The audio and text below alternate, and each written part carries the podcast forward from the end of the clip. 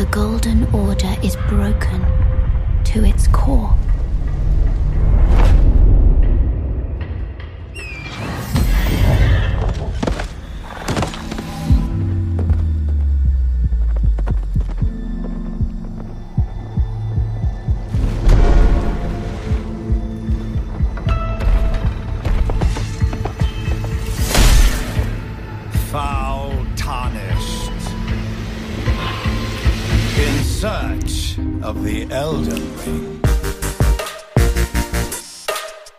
Supercuts, den kritischen Games-Podcast von superlevel.de und Cuts heute Elden Ring mit Christina Kutscher, Hallo.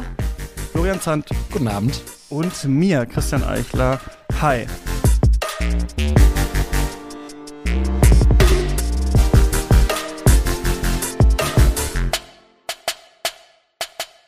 Es ist soweit, Leute. It is finally time. Wir reden über, äh, was ist es? Das Spiel des Jahrzehnts vielleicht, wer weiß, Elden Ring äh, und in unserem neuen kleinen Games-Podcast, den wir zusammen machen, äh, Superlevel und Cuts. Und wir drei haben noch nie, also ihr beide schon viel, ihr habt unter anderem Podcast auch zusammen gemacht, aber wir drei haben noch nie miteinander geredet. Also wir reden jetzt nicht nur über dieses abgefahrene Spiel, sondern lernen uns auch gleichzeitig so ein bisschen kennen, beziehungsweise ihr, mich und ich euch. Wie geht's euch? Ich finde, es gibt keinen, keinen besseren Start in eine Bekanntheit als Elden Ring. Mhm. Auf jeden Fall. Das ist der große, der große Equalizer Elden Ring, würde ich sagen. Mhm. Das große Ja. Band, oder? Es ist noch geschattert, aber irgendwann kommt es wieder zusammen und äh, verbindet uns alle und dann auch uns drei wahrscheinlich. Ähm, oder vielleicht auch Mhm. nicht. Ich, wir haben ja schon im Discord so ein bisschen geredet. Eventuell haben wir ein paar unterschiedliche Meinungen auch, aber mal äh, schauen. Ähm, könnt ihr ein bisschen was zu euch, vielleicht bevor wir anfangen, noch mal erzählen? Ähm, ihr habt jetzt zusammen mit äh, Daniel Ziegner ne, von Superlevel unter anderem, ähm, der auch hier im Podcast mit ist, äh, und Valentina Hank, glaube ich, den Podcast äh, Creme de la Meme gemacht, ne? Das ist lustig. Alle glauben immer, dass sie Valentina Hank heißt, aber Hank ist nur ihr Spitzname. Sie heißt Valentina Birke. Ah, okay. Aber das ja, ist mit ihr-. Ja, siehst du, wenn man sich nur von Twitter kennt, ja. Mhm. Ja, genau. Ja, zu viert, genau, haben wir. Ich war äh, schon so Creme froh, dass ich dachte, oh, du weißt es noch. So während ich gesagt habe, dachte ich, ja, du weißt es noch. Und dann so voll ins Messer gelaufen. Ja, toller Podcast war das. Genau. Der, der, äh, ich glaube, der einzige deutsche Podcast, der sich nur mit Memes beschäftigt hat, tatsächlich. Ja. Genau. Und ähm, ja, sonst äh, äh, kann ich ja noch mal ein bisschen, bisschen weitermachen. Also, ähm, wenn, wenn, wenn ihr gestattet, sag ich noch ein bisschen was, Ja, bitte. Ein bisschen was zu mir. genau, also ich mache mit Daniel zusammen ja Superlevel, quasi, wir sind die, die zwei Köpfe dahinter seit November 2020. Und ansonsten bin ich noch als freier Autor unterwegs für zum Beispiel Spiegel Online, ähm, Golem, GamePro, so im Bereich Videospiele und Netzkultur, sage ich es mal im weitesten Sinne. Und bin tatsächlich auch noch einer, ja, äh, äh, Mitglied einer kleinen Kabale von äh, MusikjournalistInnen quasi, die noch für, für Print, für ein dezidiertes Print-Musikmagazin schreiben. Und zwar fürs Visions-Magazin, wo ich früher Redakteur war, da bin ich auch noch als freier Autor. Für die Visions, oh, die habe Unterwegs. ich so oft gelesen früher noch als Teenie, ja. Ja, sehr gut, sehr gut. ja, die Visions, ja genau, das, äh, das ähm, ist immer, immer, immer wieder spannend, auch so die, sag ich mal, die Unterschiede, wenn man halt fürs, für, für online schreibt und für Print. Ist natürlich Mhm. irgendwie ganz anders so, ne? Weil Visions ja auch keine, keine Online-Präsenz hat, so wirklich, außer Mhm. so News. Aber die Artikel kommen halt nicht online, deswegen ist schon, ja, sch- schon spannend, so diese zwei, sag ich mal, Pfeiler zu haben. Ja. Wie unterscheidet sich das Schreiben über Musik versus über Games versus über Tech? Ich fand es immer wahnsinnig, als ich die äh, Rezensionen immer so als Teenie gelesen habe in der Visions und dann dachte, ah, da geht's um Crooning und es geht um Mathcore und weiß ich nicht Mhm. was. Und jedes zweite Wort hat man nicht verstanden, aber fand es natürlich auch irgendwie toll, dass Leute so schreiben. Es war nicht gar, ich glaube, im ähm, in der Specs war es natürlich viel schlimmer. Das, da war Mhm. man, da war ich als Teenie auf jeden Fall noch zu dumm für, aber Visions fand ich es auch immer irgendwie schon total interessant, wie man ja Musik beschreibt einfach, weil es so schwierig auch ist mitunter.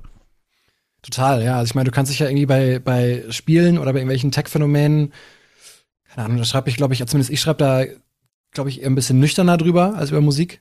So. Weil, also, keine Ahnung, wenn du jetzt äh, dir irgendeine, irgendeine Tech-Firma anguckst und was mir dahinter steckst, dann äh, sind da wenig Emotionen da drin, sag ich jetzt mal.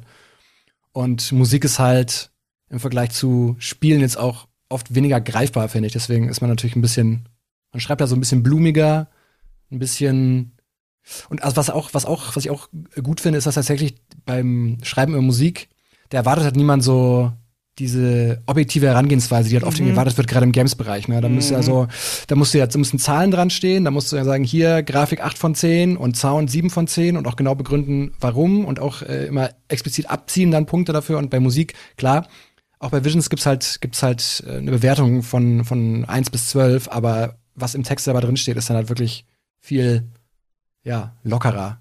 Einfach viel subjektiver. So. Ja, man muss nicht immer, das, ja, das, das kann ich mir gut vorstellen, weil bei Games, und das habe ich das Gefühl, ist bei Filmen auch manchmal so, vor allem Mhm. bei MCU, DCEU, Star Wars und so, da hat man auch immer das Gefühl, äh, wenn Kritik geäußert wird, dann kommen auch Leute und verteidigen sich mit so seltsamen Korinthenkackertum. Ah, ja, aber dann hast du ja irgendwie das nicht gesehen oder du hast den Comic nicht gelesen oder das war ja da so und so und das wurde ja dort und dort erklärt und keine Ahnung was. Man hat immer so eine ganze Liste. Und das ist bei Games Mhm. manchmal auch ein bisschen so, ne? Also, das, sobald man die Kritik hat, hat man es dann halt nicht richtig gespielt oder verstanden oder man war zu schlecht oder keine Ahnung was. Das ist bei Ja. Musik wahrscheinlich ein bisschen schwieriger. Da wird dich niemand, also du wirst ja in der Rezension nicht schreiben, ah ja, den dritten Song vom ersten Album, äh, da war irgendwie die Bassline so und so. Das hat Ja, ja, genau. äh, genau, da, da, da muss man es wahrscheinlich nicht so ab, ähm, abklären und abgleichen mit diesem, mit diesem Wissen über die vorigen Sachen so stark. Ja. Ja, total. Christina, wie bist du zum Games-Journalismus gekommen? Was machst du sonst so? Also ich, äh, das, oh, das ist eine so gute Frage. Ich struggle immer ein bisschen damit zu beschreiben, was ich mache. Ich, also aktuell habe ich tatsächlich einen 9-to-5-Job, der relativ wenig mit Games zu tun hat, ähm, aber immer noch mit Medien. Und ich mache mit Florian unter anderem Lost Levels, den Podcast. Das hat sich jetzt irgendwie etabliert seit fünf Jahren, glaube ich schon. Mhm. Ähm, ich schreibe auch manchmal, ich habe für die WSD, als es die noch gab, mal was geschrieben, Superlevel oder die Sonderausgabe der G jetzt als letztes. Ähm, das mache ich aber so nebenbei, ich weiß auch nicht, wie das passiert ist. Das kommt halt einfach so. Und eigentlich habe ich aber Literaturwissenschaften studiert, beziehungsweise so ein bisschen Medienkulturwissenschaften war da auch mit drin. Und weil mich das wirklich interessiert, im Gegensatz zu dem Job, mit dem ich Geld verdiene, mache ich auch ab und zu mal äh, Lehraufträge an der Uni oder an der Hochschule hier in Hamburg, wo ich dann immer mindestens zur Hälfte Spiele einfließen lasse und dann so ein bisschen Game Studies und ähm, Medienkompetenz einfach. Mhm. Und Lost Levels war doch eigentlich diese Nachfolgerseite von Super Level. Aber jetzt macht ihr auch Super Level, aber ihr macht auch noch den Lost Levels Podcast. Habe ich das richtig verstanden? Ja, Ja. genau. Genau, weil ja Lost Levels ist also tendenziell auch ein bisschen Indie-lastiger, sag ich mal. Mhm. Also ich meine, klar, Super Level war früher ja auch viel, viel Indie, größtenteils Indie. Aber auf dem neuen Super Level gucken wir uns ja schon auch so große Phänomene an. Also keine Ahnung, wir haben ja jetzt auch äh, zum Beispiel halt Axie Infinity, ne, dieses, dieses, dieses äh, NFT-Spiel, haben wir auch einen Titel zu gemacht. Das wäre zum Beispiel das kein Thema für Lost Levels. Und Lost Levels ist halt wirklich mehr so, ja, Hobby, irgendwie, äh, Freundinnen quatschen miteinander irgendwie über, über die Indie-Spiele, die sie gespielt haben und über Essen auch. Das ist auch mal ein festes Segment. Mhm. Ja, Ja. das ist wahr, das ist wahr. Also weil das aber auch die Pfeiler unserer Lost Levels Freundschaften sind. Äh, ich habe tatsächlich nur noch bei dem alten Super Level zwei Texte veröffentlicht und dann gab es das nicht mehr. Und dann bin ich bei Lost Levels gelandet und Florian kannte ich noch gar nicht. Mit dem hatte ich noch kein Wort gewechselt, als wir angefangen haben, diesen Podcast aufzunehmen. Und jetzt habe ich, weil wir, und dazu kommen wir ja gleich bestimmt noch, weil wir Bloodborne und Dark Souls 3 gemeinsam durchgespielt haben, mehr Kontakt gehabt die letzten Jahre als mit irgendwem anders wahrscheinlich. Ja, da sind wir wieder bei Elden Ring als Equalizer. Ja, genau. als äh, das große Band zwischen den Menschen, die Souls spiele. ähm, genau, ich mache Katz für den Podcast, äh, kommt relativ häufig raus und ähm, wir machen ja auch noch Super Level DLC, so ein kleines Spin-off von diesem äh, Podcast. Alle, also immer zwei Wochen nach dieser Folge, wo wir ein bisschen tiefer gehen, könnt ihr da draußen hören, wenn ihr uns ähm, unterstützt. Die Infos äh, gibt es in der Podcast-Beschreibung, um das jetzt hier nochmal gesagt zu haben. Sowohl Superlevel als auch äh, Katz freuen sich ähm, über neue UnterstützerInnen, AbonnentInnen. Und äh, natürlich auch, ne, ähm, Lost Levels Podcast und so abonnieren. Packe ich auch alles in die Shownotes. Äh, wenn ich das jetzt hier abhöre, dann ist das mein Signal, das tatsächlich zu tun und nicht zu vergessen.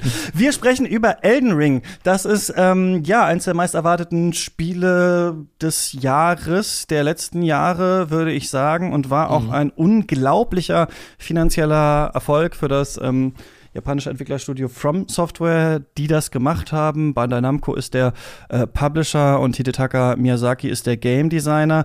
Und wir erleben hier oder haben hier tatsächlich erlebt, wie ein Studio, das schon sehr, sehr lange Videospiele entwickelt, ne? also schon zu äh, PS1-Zeiten und sowas, ne? hat From Software ja Kingsfield und diese ganzen äh, Geschichten gemacht oder Armored mhm. Core. Also die gab es schon relativ lange, aber irgendwie galten die immer so ein bisschen als verquer, ein bisschen clunky, keins also die Spiele hatten Fans in der Nische, aber keins ist so richtig krass im Mainstream, glaube ich, gewesen oder wenige auf jeden Fall. Und ähm, irgendwann, ich würde sagen, der richtige Durchbruch war mit Dark Souls 2011, aber davor eigentlich, also der Achtungserfolg davor war Demon Souls und das war so ein, ja, Action-Adventure in einer leicht geöffneten Welt, könnte man sagen. Also man konnte sich verschiedene Wege auswählen, ähm, die man da beschreiten wollte, um halt gegen große Gegner zu kämpfen, ähm, Sachen zu entdecken, zu looten, äh, zu leveln, immer stärker zu werden. Die Spiele haben sich dadurch ausgezeichnet, dass sie sehr schwer waren und sehr düster. Also ich finde, From Software hat schon noch krasser eigentlich als auch The Witcher oder so, so ein Dark Fantasy Theme. Mhm. Fast so eine Art Fantasy-Postapokalypse könnte man das eigentlich nennen. Also wir sind eigentlich meistens in deren Spielen in Welten, die ähm, ihren Zenit lange überschritten haben, bei denen die Menschen nur noch Untote sind, die irgendwie durch diese äh, Gänge der äh, Burgen und Verliese und Höhlen schreiten und wir versuchen uns so ein bisschen zusammenzureimen, was da passiert ist, müssen es aber auch eigentlich nicht. Also die Spiele sind seltsamerweise einerseits durchdrungen von total viel Lore und Story und andererseits komplett spielbar, ohne sich um irgendwas zu kümmern. Also ich finde, das ist dieser seltsame Spagat, den From Software geschafft hat, Spiele zu machen, die total krass Videospiele sind und die an, auf andere Art irgendwie versuchen, ein bisschen tiefgründiger zu sein, als Videospiele manchmal sind. Und das hat irgendwie so einen Nerv getroffen und wurde halt immer weiterentwickelt über verschiedene andere Spiele. Ihr habt ja Bloodborne gerade schon angesprochen und Dark Souls 3, also die Souls-Serie ist irgendwann weitergegangen. Und dann gab es Spin-offs könnte man vielleicht sagen, oder ein ähnliches Spielekonzept, aber mit leicht anderen Mechaniken. Ähm, normalerweise ist es so, dass man mit Schild und Schwert hauptsächlich unterwegs ist und dann gab es einerseits Bloodborne äh, in so einer großen Gothic-Stadt war das Spiel, später so Lovecraftian Horror äh, gewesen. Da konnte man nicht richtig blocken, da ging es viel um Ausweichen und Zuschlagen und dann gab es mhm. äh, Sekiro, da ging es eher darum zu äh, parieren, so ein Samurai-Ninja-Spiel. Äh, gewesen. Und ähm, jetzt hieß es, okay, die machen äh, ein neues Spiel. Wir haben lange nichts von denen gehört. Also in Anführungsstrichen, ich glaube, andere Entwickler würden 15 Jahre für so ein Spiel brauchen. Ich glaube, das waren jetzt vier oder so. Ja. Äh, und dann sind sie zurückgekommen mit ähm, Elden Ring, was diese Mechanik, also dieses äh, Kämpfen, Entdecken in einer äh, Welt komplett geöffnet hat, in so eine riesengroße offene Spielwelt halt verlagert hat. Und ich habe Leute gehört, die es 150 Stunden gespielt haben oder 180 Stunden. Ähm, Deswegen würde mich erstmal von euch interessieren, was ist eure Historie mit diesen From Software Spielen, also vor allem mit der Souls-Reihe und wie lange seid ihr schon äh, in dieser Welt jetzt unterwegs von Elden Ring? Also, boah, muss ich mal zurück überlegen. Ich glaube, mein erster Berührungspunkt war direkt eine Kontroverse im, im From Soft oder sagen wir im Souls-Kosmos, weil mein erstes Souls-Spiel war Dark Souls 2. Mhm. Und das ist ja so ein bisschen, naja, das, das ungeliebte Stiefkind so ein bisschen, was ich überhaupt nicht verstehe, weil ich finde immer noch Dark Souls 2 ist immer noch, meiner Meinung nach, das beste Souls-Spiel. Ähm, und mhm. das war halt, ja, mein erster Berührungspunkt und von da bin ich dann quasi zurückgegangen auf Dark Souls 1 tatsächlich. Und genau, dann bin ich, glaube ich, relativ chronologisch vorgegangen tatsächlich. Also dann äh, Bloodborne, Dark Souls 3, Sekiro, Sekiro und Sekiro bin ich ein bisschen abgeprallt, muss ich ehrlich gesagt sagen, mhm. weil ähm, mich da das, ähm, wie du schon gesagt hast, da haben sie ja das Kampfsystem auf eine Mechanik verlagert, die ich immer am schlimmsten fand in den ganzen Soul-Spielen. So. Also ich, ich hab immer, war immer so der klassische Sword and Board Typ, also wie du schon sagtest, Schwert und Schild, immer schön abwarten, um den Gegner zirkeln, möglichst viel Ausdauer, um das halt abblocken zu können, die Angriffe und dann halt irgendwie ein oder zwei gezielte Angriffe landen, dann wieder Schild hoch, ne? Und bei Sekiro, da muss, da ging es ja viel um Timing. Also ich habe mal Sekiro damals so ein bisschen als Rhythmusspiel bezeichnet. Weil es ja wirklich immer, du musst ja einfach perfekt die, die Pariermechanik timen mit den Angriffen der, der Gegner, damit du irgendwie, irgendwie weiterkommst in dem Spiel. Und da bin ich ein bisschen abgeprallt. Ähm, genau, deswegen fand ich es auch, also für mich Elden Ring wieder, also perfekt einfach in der Hinsicht, weil das ja wieder so eine, bisschen eine Rückkehr ist zu so einem, zu diesem klassischeren Kampfsystem. Und äh, genau, ich bin tatsächlich einer von diesen Menschen, von denen du gehört hast. Ich habe jetzt Stand jetzt habe ich, äh, bin ich glaube ich 800 Stunden. ja, genau. Ich bin glaube ich auf Level äh, 165 und habe 160 Stunden reingesteckt in das Spiel bisher. Ja, eine Stunde pro Level. Das kann ja. man sich gut merken, ja. Genau. Also, ich weiß gar nicht mehr genau, wann es bei mir war. Äh, ich weiß noch, dass ich ein Seminar damals in der Uni, als ich noch studiert hab, hatte, wo es um Repräsentationen von London in Büchern, Film und Spiel ging. Und der Dozent, der war tatsächlich relativ selbst deep drin in Videogame-Stuff, nenne ich es mal, und hat dann angeboten, dass Leute, die Interesse haben, äh, einfach noch eine Stunde nach der Sitzung da bleiben können. Und dann war ich zusammen mit jemandem, der heute ein sehr guter Freund von mir ist, den ich damals noch nicht kannte, da. Und dieser Freund hat dann Bloodborne vorgestellt weil das ja eine, ganz grob gesagt, eine dystopische Version des viktorianischen Londons ist in Bloodborne. Also man erkennt es zumindest ein bisschen raus. Und dann sind wir danach nach Hause gegangen und es war irgendwie im 20. Stock gefühlt und die Fahrstuhlfahrt ging ewig. Und die ganze Fahrstuhlfahrt runter hat dieser Freund mir erklärt, wie toll Bloodborne ist. Und ich dachte die ganze Zeit, so, mm, okay. Am Ende hat er den Fahrstuhl aber wieder spielen. hochgeschickt, hoffentlich, ne? Kleiner Soul. Ja, so, ja, ja, ja. Okay. Hat überhaupt nicht gezündet. Es hat ein bisschen gedauert. oh, es hat gedauert. Ähm, nee, auf jeden Fall, Jahre sind dann vergangen. Und dann habe ich ihn noch mal in einem ganz anderen Kontext gesehen und dann haben wir wirklich Bloodborne zu zweit durchgespielt. Und ich war so unfassbar schlecht darin, aber ich habe es sehr geliebt. Ähm, das lag aber auch daran, dass wir es im Koop gespielt haben, was das Ganze sehr viel erträglicher gemacht hat. Und weil wir es so ein bisschen zelebriert haben. Direkt im Anschluss haben wir Dark Souls 3 durchgespielt. Äh, und auch das zelebriert mit so einer kleinen Küchentherapiestunde vorher. Und dann spielt man ein bisschen Dark Souls und trinkt irgendwas Schönes nebenbei. Und dann sagt man sich irgendwann, okay, jetzt haben wir das Level geschafft und den Boss und jetzt ist gut. Und das war einfach sehr wholesome auf einem sehr weirden Level dafür, dass es Dark Souls ist. Und ich habe dann auch Sekiro probiert, aber aus genau denselben Gründen wie Florian bin ich da überhaupt nicht reingekommen. Dann habe ich Dark Souls 1, das Remake, probiert und das Problem damit war, äh, eigentlich lief es richtig gut dafür, dass ich das alleine gespielt habe. Aber irgendwann kommt man ja an den Punkt, wo man nach Anor Londo muss. Und man kann nicht sofort von Leuchtfeuer zu Leuchtfeuer sich teleportieren, wie es in mhm. Bloodborne im weitesten Sinne und in Dark Souls 3 der Fall ist. Und dann war ich da gefangen. Und dann hat es ewig gedauert, bis ich an diesen riesigen schwarzen Rittern vorbeikam und eine Shortcut hatte. Und dann hat es nochmal ewig gedauert, bis ich noch ein bisschen weiter war. Und ich wusste, dass dieser Bosskampf mit Ornstein und Smoke kommt. Und die Angst davor hat mich so gelähmt, dass ich nicht weitergespielt habe, bis heute. Ähm, und dann kam zum Glück Elden Ring raus. Und da bin ich jetzt, also ich habe gerade die Hauptstadt erreicht, habe irgendwie ein bisschen was gemacht und ich bin Level 101 bei 98 Stunden. Krass, dieses lebende Gefühl, das hat, glaube ich, auch ein Kumpel von mir. Ich habe versucht, ihn jedes Souls-Spiel wieder davon zu überzeugen, weil er liebt eigentlich Fantasy so. Und es wäre so cool, die Sachen auch zusammenzuspielen. Und ich glaube, mhm. diesmal hat ihn dieser Tree Sentinel am Anfang umgehauen und hat das einfach nicht mehr angefasst. Und sage ich immer, wir können es doch im Koop spielen. Aber das will er dann auch nicht, weil dann ist ja dann nicht so wie das gleiche selbst entdecken. Und ich komme nicht ran, ihm das zu zeigen. Aber man merkt daran, glaube ich, schon, äh, ich bin Souls fanatisch auf eine Art ein bisschen.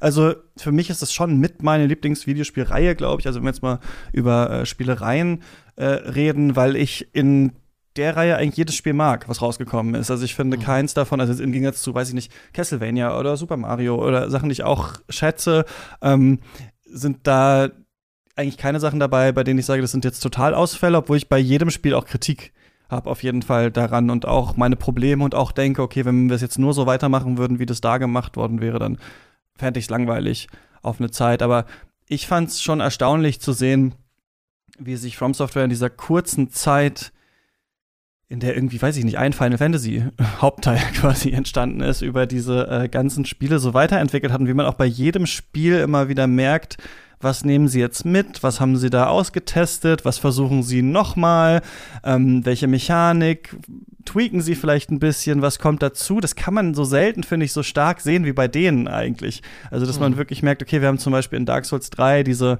ähm, äh, Spezialfähigkeiten, die die Waffen haben. Und äh, jetzt in Elden Ring kann man die aber einsammeln als Items auch unterschiedliche Waffen drauf machen zum Beispiel. Also so ganz kleine Sachen, bei denen man, bei denen man immer wieder merkt, ach, das nehmen wir jetzt mal mit. Oder bei Sekiro kann man jetzt schleichen, okay, das nehmen wir jetzt auch mal wieder mit ins nächste Spiel und versuchen trotzdem aber immer auf eine Art ja das gleiche Spiel zu machen. Und ähm, bei mir war das so, ich bin mit Dark Souls 1 eingestiegen und das war eine ganz schwere Geburt bei mir. Also ich habe das gespielt und dann bei diesen Gargoyles komplett Mhm. äh, tausendmal gestorben, nicht gerafft, angefangen zu grinden, irgendwelche Videos im Internet geguckt, wie Leute das machen, hab's einfach nicht gecheckt, wie das funktioniert und dann auch ein halbes Jahr, glaube ich, liegen lassen, dann nochmal gespielt und dann wirklich auch nur mit Wiki. Ich glaube, ich habe das Dark Souls 1 fast nur mit Wiki-Hilfe immer gespielt, weil ich das überhaupt nicht verstanden habe, dieses Spiel, wie das funktioniert, wie man ähm, in diesen Kämpfen überleben soll, wo man hin muss und diese also was ich so krass finde bei den Souls-Spielen ist, und das ist mir dann später aufgefallen, als ich dann Dark Souls 1, glaube ich, durch hatte und so ein bisschen verstanden habe, wie es funktioniert und mir hat's auch gefallen. Und dann habe ich im Internet Speedruns gesehen, wie Leute da irgendwie nackt durch diese Welt rennen, irgendwo runterdroppen, um sich so einen riesigen Hammer zu holen, weil man natürlich doch schon irgend überall in der Welt eigentlich hin kann am Anfang, wenn man es richtig macht.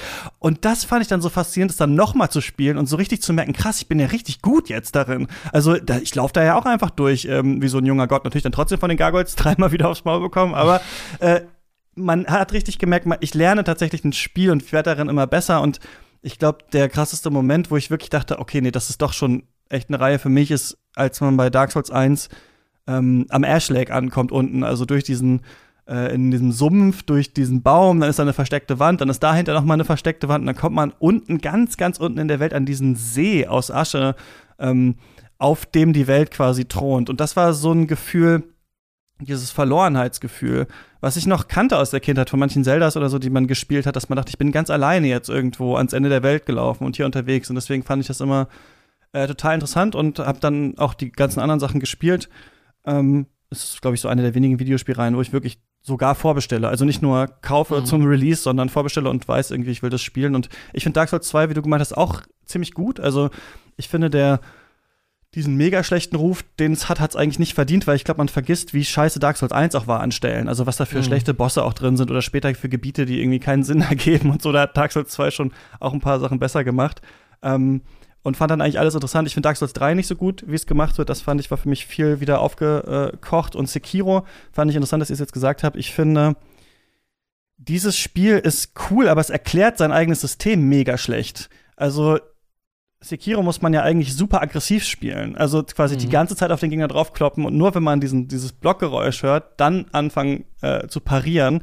Aber das Spiel sagt einem das nicht so richtig. Und es hat auch am Anfang Bosse, wie zum Beispiel diesen Oger, der da ist, bei denen man ganz viel ausweichen muss. Also wo man quasi mit diesen Dark Souls-Taktiken erst durchkommt. Und dadurch hat das so einen komischen Start. Und danach ist es nämlich, finde ich, fast zu simpel eigentlich. Also danach ist das Kampfsystem gar nicht so tiefgründig, wie, wie, es- äh, wie es ähm, gemacht wurde. Und deswegen fand ich, kann ich das voll verstehen, dass ihr auch irgendwie damit vielleicht Probleme hattet oder das nicht so gerne ähm, mochtet. Aber deswegen finde ich es total interessant, dass sie jetzt bei Elden Ring angekommen sind, dass so die gegenteilige Designphilosophie von Sekiro wieder hat. Also wo wir bei Mhm. Sekiro keinen Multiplayer hatten, nur eine Waffe, die es gibt, krasse Bosse, die den Weg durchs Spiel blocken, also wo du einfach besser werden musst, ne? sonst kannst, kommst du da nicht durch. So ist jetzt dieses Spiel halt so total offen und äh, deswegen fand ich das total interessant. Bin sehr gespannt, was sie jetzt nächstes machen. Ich habe ähm, 85 Stunden gespielt, äh, habe das einmal äh, durchgespielt und dann noch so ein paar optionale Bosse neulich gemacht. Ich glaube, ich, ich, glaub, ich, hatte 75 Stunden für einen optionalen Boss, habe ich glaube ich 10 Stunden gebraucht, Mhm. der in diesem Spiel ist. Und dann habe ich noch mal auf dem PC installiert und mit so einer Cheat Engine äh, gespielt, wo man sich ähm, Runen und äh, Items und sowas hincheaten kann, um zu gucken, ähm, ob diese Bosse doch auch gehen, wenn man nur äh, ohne diese Spirit Summons, kommen wir bestimmt gleich noch drauf, und ohne Schild und sowas spielt, wie weit man da kommt und wie, wie hoch man sein muss. Also ich habe quasi immer mich so hoch gelevelt, bis ich dachte, ach, jetzt geht's eigentlich, um so zu schauen, wird das Spiel gegen Ende raus wirklich so schwer. Und es war auch noch mal ganz interessant, ähm, das zu sehen. So, jetzt sind wir Eigentlich schon mittendrin. Das war so viel, ich Ja. weiß gar nicht. Ich habe so viel Gedanken gehabt nebenbei. Ich finde es spannend, dass du gesagt hast, dass man bei Sekiro aggressiv spielen muss, weil mein Spielstil ist hyperaggressiv tatsächlich. Deswegen hatte ich auch mit Bloodborne so viele Probleme. Aber ich bin gierig wie nichts Gutes und laufe zu jedem Item. Und ich hau immer einmal zu viel drauf und sterbe sehr oft. Und ich finde, das, was man so ein bisschen lernen muss, oder was ich jedenfalls lernen musste, ich möchte es nicht verallgemeinern, ist, dass diese Spielweise zu nichts führt. Man muss extrem viel Demut und Geduld haben. Immer ein Opening finden bei den Gegnern. Dieses klassische äh, äh, Moveset auswendig lernen zum Beispiel, wobei das bei Elden Ring auch ja, geschenkt ist oft. Äh, ein, zwei Schläge rein und dann sofort wieder weg. Und ich glaube, das ist was, womit viele strugglen. Ich habe gerade letztens jemandem beim Elden Ring Spielen zugeguckt. Sein erstes Soulsborne. Und ich bin wahnsinnig geworden. Also so viel Chaos einfach beim Spielen und so viele Knöpfe gleichzeitig drücken. Aus Panik und weil es dann schnell gehen muss, aber es funktioniert halt nicht. Und das erstmal zu lernen, dass man sortiert daran geht, ohne Panik, weil dann hast du auch direkt verloren, wenn du auf einmal hektisch wirst. Das zu lernen, ich glaube, das ist ein sehr, sehr, eine sehr große Hürde für viele. Was dann natürlich helfen würde, ist der Multiplayer, den du gerade auch schon angesprochen hattest, aber genauso wie jedes andere Dark Souls oder Bloodborne ist das jetzt nicht so super eindeutig, dass es einen Multiplayer gibt und wie du dahin kommst. Erklären wir vielleicht diese ganzen Geschichten an Elden Ring einfach, und da ist es ja tatsächlich äh, äh, so ähnlich. Äh, nur ganz kurz, worum geht's da überhaupt? Also wir sind in einem großen Königreich, das heißt The Lands Between. Das wurde nicht nur entworfen von Hidetaka Miyazaki von From Software, sondern auch von George R. R. Martin. Äh, like, wer ihn noch kennt, der hat äh, Game of Thrones ja um, um, ähm, geschrieben unter anderem und tut sein Bestes, diese Serie nicht zu Ende äh, zu führen, zumindest äh, die Bücher. Und er war hier am Design der Welt mit beteiligt. Angeblich nur, also so wie es wirkt, hat er so ein paar Wochen sich hingesetzt, ein paar Sachen sich überlegt, das zurückgeschickt, dann haben die den Rest gemacht. Ähm, viel mehr wissen wir äh, dazu nicht. Ein paar der Namen und so wirken schon so George R. R. Martin äh, mäßig. Und auch die Idee, dass wir hier durch ein zerfallenes Königreich laufen, ähm, in dem es mal eine Art Ordnung gab und den Elden Ring, der wurde äh, zerbrochen. Es wurden vorher noch ähm, Gestalten, Menschen, Wesen, die tarnischt heißen, aus diesem Königreich verbannt. Jetzt, wo alles in Schutt und Asche liegt, kommen die eigentlich wieder und versuchen, äh, sich den, ähm, versuchen den Elden Ring wieder zusammenzufügen, weil verschiedene Teile dieses Rings bei unterschiedlichen Herrschern, Herrscherinnen ähm, dieses Königreichs waren. Und so haben wir wie in so einem typischen, weiß nicht, vielleicht auch Zelda-Spiel oder so, unterschiedliche große Dungeons auf der Map, wo am Ende diese äh, Herrschenden auf uns warten und gegen die müssen wir kämpfen. Und das Spiel ist aber total offen einigermaßen. Also man merkt schon, während man das spielt, okay, hier komme ich ein bisschen besser durch, da wird es ein bisschen äh, schwieriger. Man levelt ja die ganze Zeit auf und so. Aber ähm, so richtig weiß man eigentlich nur, man soll der Eldenlord werden, man soll scheinbar hier irgendwas machen. In der Mitte der Map ist ein großer Baum. Das ist eigentlich alles, was man am Anfang weiß. Okay, let's go. Und das ist, glaube ich, auch was, ja, was, was diese Spiele ganz oft haben. Du hast ja angesprochen, Christina, diese, diese Idee, dass etwas, was eigentlich im Menü sein könnte, ist aber nicht im Menü, sondern das ist in der Welt drin. Und ich glaube, es gibt ganz viele von diesen From Software-Isms, die andere Entwicklerstudios noch nicht ganz verstanden haben und die man aber immer wieder in diesen Spielen bemerkt und die man einem manchmal gar nicht mehr auffallen. Und ähm, genau, und ich glaube, das ist zum Beispiel eins, dass viele Dinge, bei denen du in anderen Spielen sagen würdest, das ist jetzt in dem Menü, also zum Beispiel du kriegst Erfahrungspunkte und musst dann in dem Menü einen Baum auswählen, bei dem dann steht, du kriegst einen Trank mehr oder du kriegst einen, äh, der Trank ist stärker oder du kannst jetzt äh, irgendwie mehr Rüstung tragen oder so. Das gibt's bei Elden Ring auch, aber oft eben nicht im Menü, sondern in der tatsächlichen Welt. Ja, Ja, das ist, es ist sowieso, ich finde auch super spannend irgendwie. Also eigentlich ist es, es ist fast ein bisschen schade, dass wir drei alle schon so krasse Erfahrungen mit, mit äh, FromSoft-Titeln gemacht haben. Weil, also ich, ich kann mir quasi gar nicht mehr vorstellen, so völlig, völlig unbeleckt so, so einen FromSoft-Titel zu spielen, was ja aber jetzt natürlich viel mehr Leute machen, als zum Beispiel jetzt ist bei Mhm. Sekiro oder bei Dark Souls 3 der Fall war, weil, Ja. wie du schon am Anfang gesagt hast, das ist ja total durch die Decke gegangen, ne? Elden 10 Ring, das ist Millionen ja, in irgendwie einer Woche oder irgendwie so, also ganz verrückte Ja. Zahlen, ja.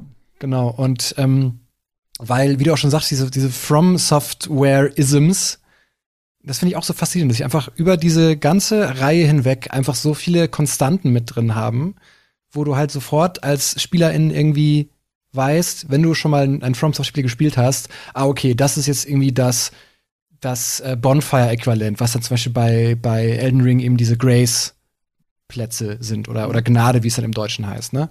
Ähm, oder Ja, allein die Kernmechanik, sorry, ich wusste nicht, ob dir noch was einfällt, nee, alles gut. ähm, dass man die Runen oder die, die Währung halt, die man bekommt für besiegte Gegner, dass man die verliert, sobald man stirbt. Und man muss Mhm. sie an dem Ort, wo man gestorben ist, einsammeln. Es sei denn, man stirbt nochmal, bevor man das machen kann, dann sind sie für immer weg. Das ist was, das ist so in mich übergegangen. Mhm. Genauso wie in was ich level und dass ich weiß, was das bedeutet. Mhm. Äh, Und es sind auch ganz viele Kleinigkeiten, die man erklären muss erst. Wobei man ja sagen muss, bei, bei Elden Ring zumindest, da ist ja wirklich, also ich glaube, das erste Mal in einem From-Spiel, wo du ja wirklich ein Tutorial hast, das ja auch Auslöser großer Kontroverse war. Oh ja. dass man eben äh, direkt am Anfang von dem Spiel aufgefordert wird, spring doch mal in diese, in diese Grube runter und da zeigen wir dann, wie das funktioniert. Und auch ein NPC platziert ist, der dir quasi zeigt, hier, diese Grube, da ist es relevant. Geh da jetzt bitte mal hin. So, und ähm, dass halt viele SpielerInnen das, glaube ich, einfach nicht so, das nicht so lesen konnten, weil das halt einfach so diesen, diese, diese, diese FromSoft-Codes einfach noch nicht so, noch nicht so kannten. Und aber halt trotzdem dann, also viele Leute, die das halt dann gemacht haben, diese, diese Tutorial-Höhle, mehr oder weniger, da fand ich auch interessant, dass du halt wirklich in deinem Inventar quasi noch mal alles nachgucken konntest. Du Mhm. hast dann quasi im Inventar dann wirklich ja genau, okay, so blocke ich, so greife ich an, so funktionieren Runen, so funktioniert das ähm, mit, mit, mit dem Beschwören zum Beispiel. Also das ist auch wieder so ein, so ein, so ein, wie ich finde, ganz spannendes Zugeständnis auf diesem schmalen Grat halt, weil ja FromSoft-Spiele, die wollen ja kryptisch sein. Ne? Das ist ja, das ist ja nicht irgendwie zufällig, dass sie die, ja, dass man sich die, die Lore so zusammenpuzzeln muss durch Itembeschreibungen oder, oder irgendwelche eine Zeile in irgendeinem NPC-Dialog am anderen, am anderen Ende der Welt, so ungefähr, die dann so ein bisschen der Schlüssel ist für das Lore-Puzzle. So. Ähm, deswegen fand ich es spannend, dass ja quasi dann doch trotzdem sich gedacht haben, okay, wir machen doch einen Schritt zu auf Leute, die vielleicht noch keine Erfahrung damit haben. Was aber der Witz ist, finde ich, ist, dass ich musste auch nachdenken über dieses Tutorial. Also es ist ja schon geil, dass es in so einem Loch unten ist, ne? Also quasi Mhm. für den Schmutz so ungefähr. Ja, gut, wenn du ein Tutorial brauchst, spring hier runter in diese Jauchegrube, da erklären wir dir das Spiel. Interessanterweise erklärt From Software eigentlich immer nur die Steuerung. Äh, Mhm. von ihren Spielen. Fa ein bisschen mehr, klar, ist es, das ist ein Grace-Checkpoint, okay, hier kannst du seine Sachen aufleveln, aber meist, es sind ganz rudimentäre Gameplay-Mechaniken, die erklärt werden und die Steuerung. Äh, wie funktioniert dieser Guard-Counter, wie ist das und das. Aber viele Sachen werden auch gar nicht erklärt, ne? Also zum Beispiel, dass die, wo man sagen würde, die sind ja vielleicht auch relevant für manche Leute, die das spielen. Also, so wie genau Magie funktioniert. Ja, wird vielleicht so kurz mal, doch, glaube ich, ganz kurz erklärt, aber was ist der Unterschied zwischen äh, Faith und Intelligence äh, Spells Mhm. zum Beispiel? Oder Gar auch, keiner. wenn du zwei Waffen des gleichen Typs in der Hand hast, kannst du Power Stancing machen oder so. Und es gibt ja so hunderttausend Sachen. Wie funktioniert Blood?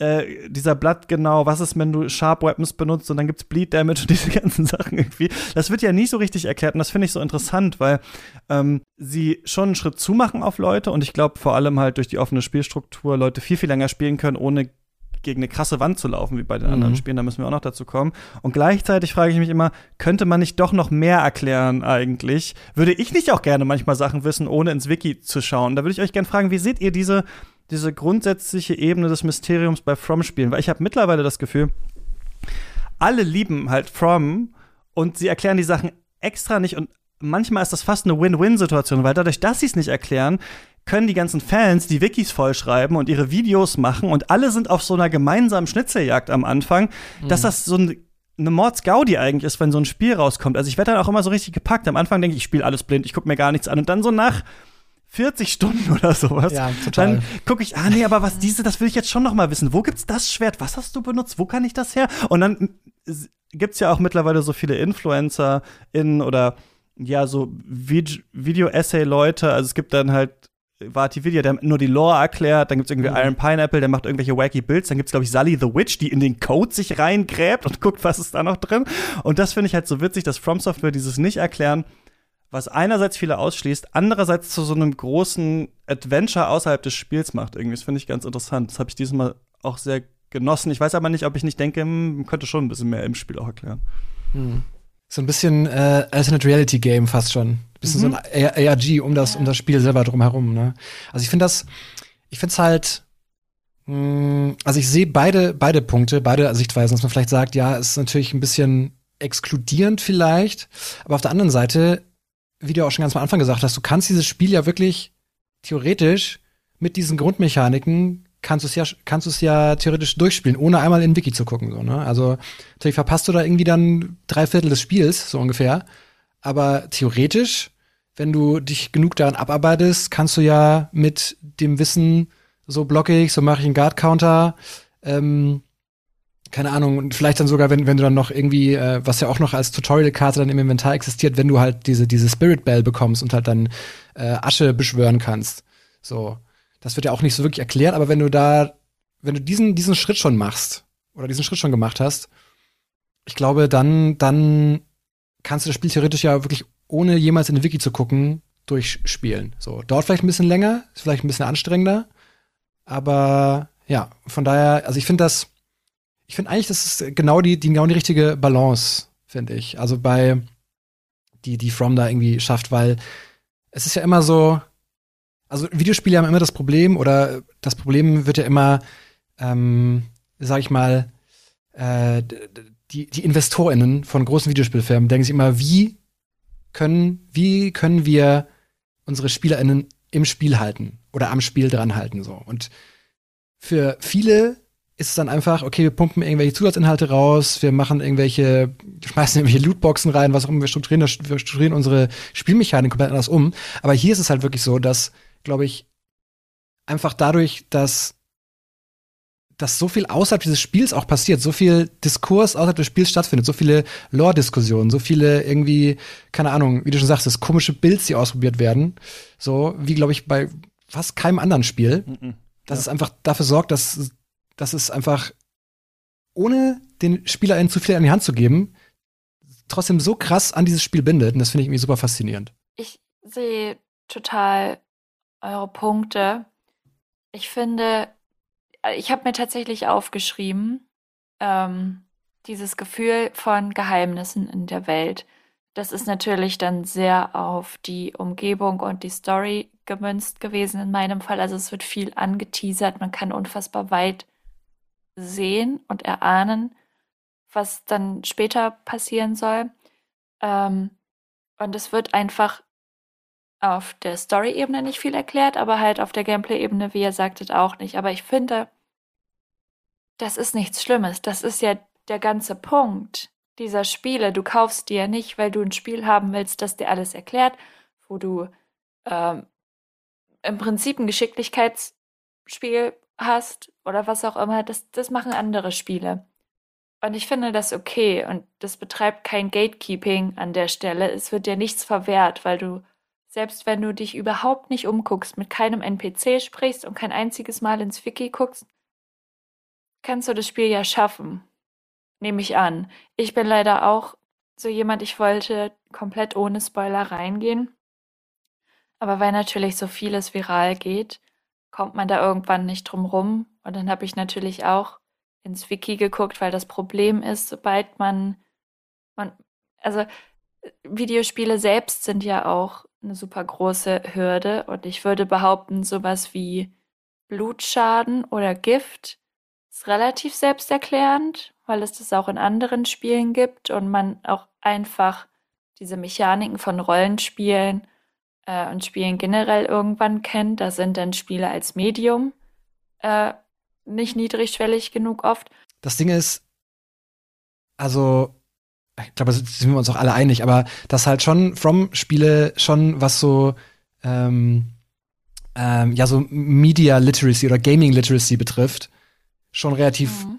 hoch, die Schwelle schon relativ hoch ist. So, also, und das ist ja gerade von, von dem Punkt interessant, weil, weil es halt jetzt gerade so erfolgreich ist, ne? Also ich meine, so normale in Anführungsstrichen normale AAA-Spiele, ja, wo du ja quasi die komplett durchtutorialisiert sind und wo du auch immer noch deine Tooltips im, im, im HUD quasi eingeblendet hast und immer genau dir angezeigt wird, okay, mit diesem Button kann ich jetzt das machen. So. Und hier sind eine Million ähm, Kartenmarker, die mir zeigen, okay, hier ist irgendwie der nächste, der nächste Händler, hier kann ich irgendwie meine Sachen upgraden, hier ist eine Quest, so ungefähr. Und das ist natürlich gar nicht das, was, was, was, was, was From machen möchte, was From macht. Aber deswegen ist im Gegenzug natürlich schon, ich glaube, selbst wenn man, selbst wenn man, man muss natürlich dann gucken, was, was, wie definiert man jemanden, der viele Videospiele spielt. Weil wenn jemand jetzt nur jedes Assassin's Creed spielt und, und jedes GTA und jedes Red Dead Redemption, dann wird diese Person mit FromSoft-Spielen auch eine sehr schwere Zeit haben, erstmal auf jeden Fall.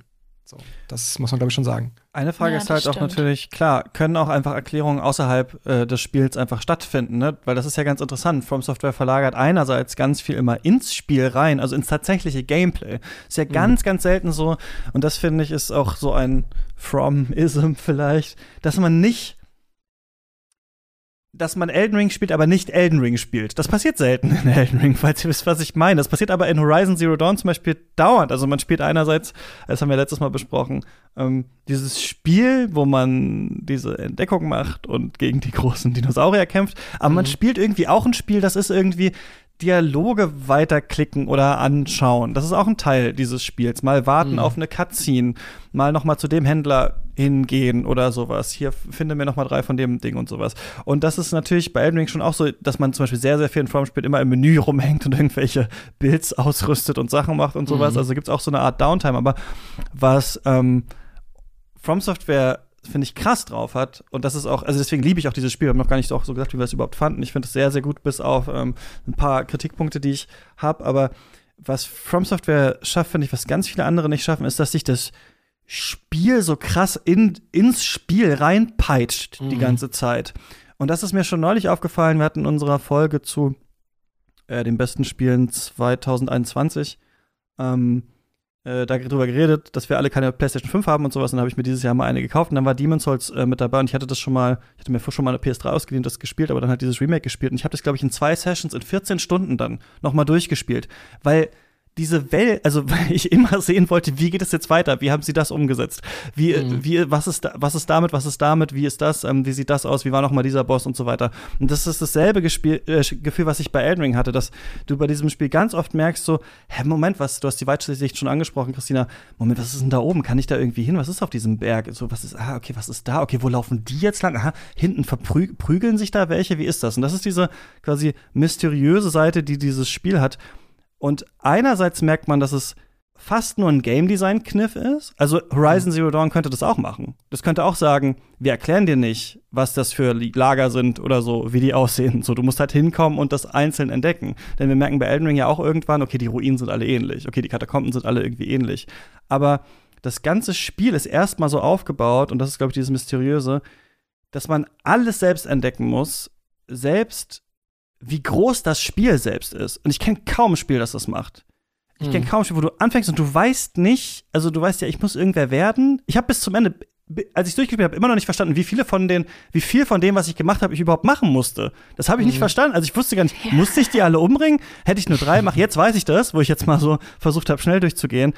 Und dieses Gefühl, auch nachdem man das durchgespielt hat und ein bisschen vielleicht mit einem kritischeren Blick zurückschaut, das ist unglaublich in dem Spiel, finde ich. Das ist schwer komplett zu erinnern, wie man da durchläuft und denkt, was ist denn da, was ist denn das für ein Haus? Oder denkt, ich müsste eigentlich noch mal die Waffe aufbessern, ich gehe noch mal dahin, ah nee, da brauche ich fünf Ruhen, ach nee, dann gehe ich hier, Moment, was ist das? Ach, hier war ja noch einer, ach da, Moment mal, hier geht's ja noch runter, stimmt, hier war ich ja vor zehn Stunden, was ist denn da hinten, wer schießt denn da? Okay, ich muss mal da und so in diesem Dopaminrausch, finde ich, rennt man durch dieses Spiel und das ist ein großer, also das ist so die krasse Kunst, finde ich, dieses Spiel. So.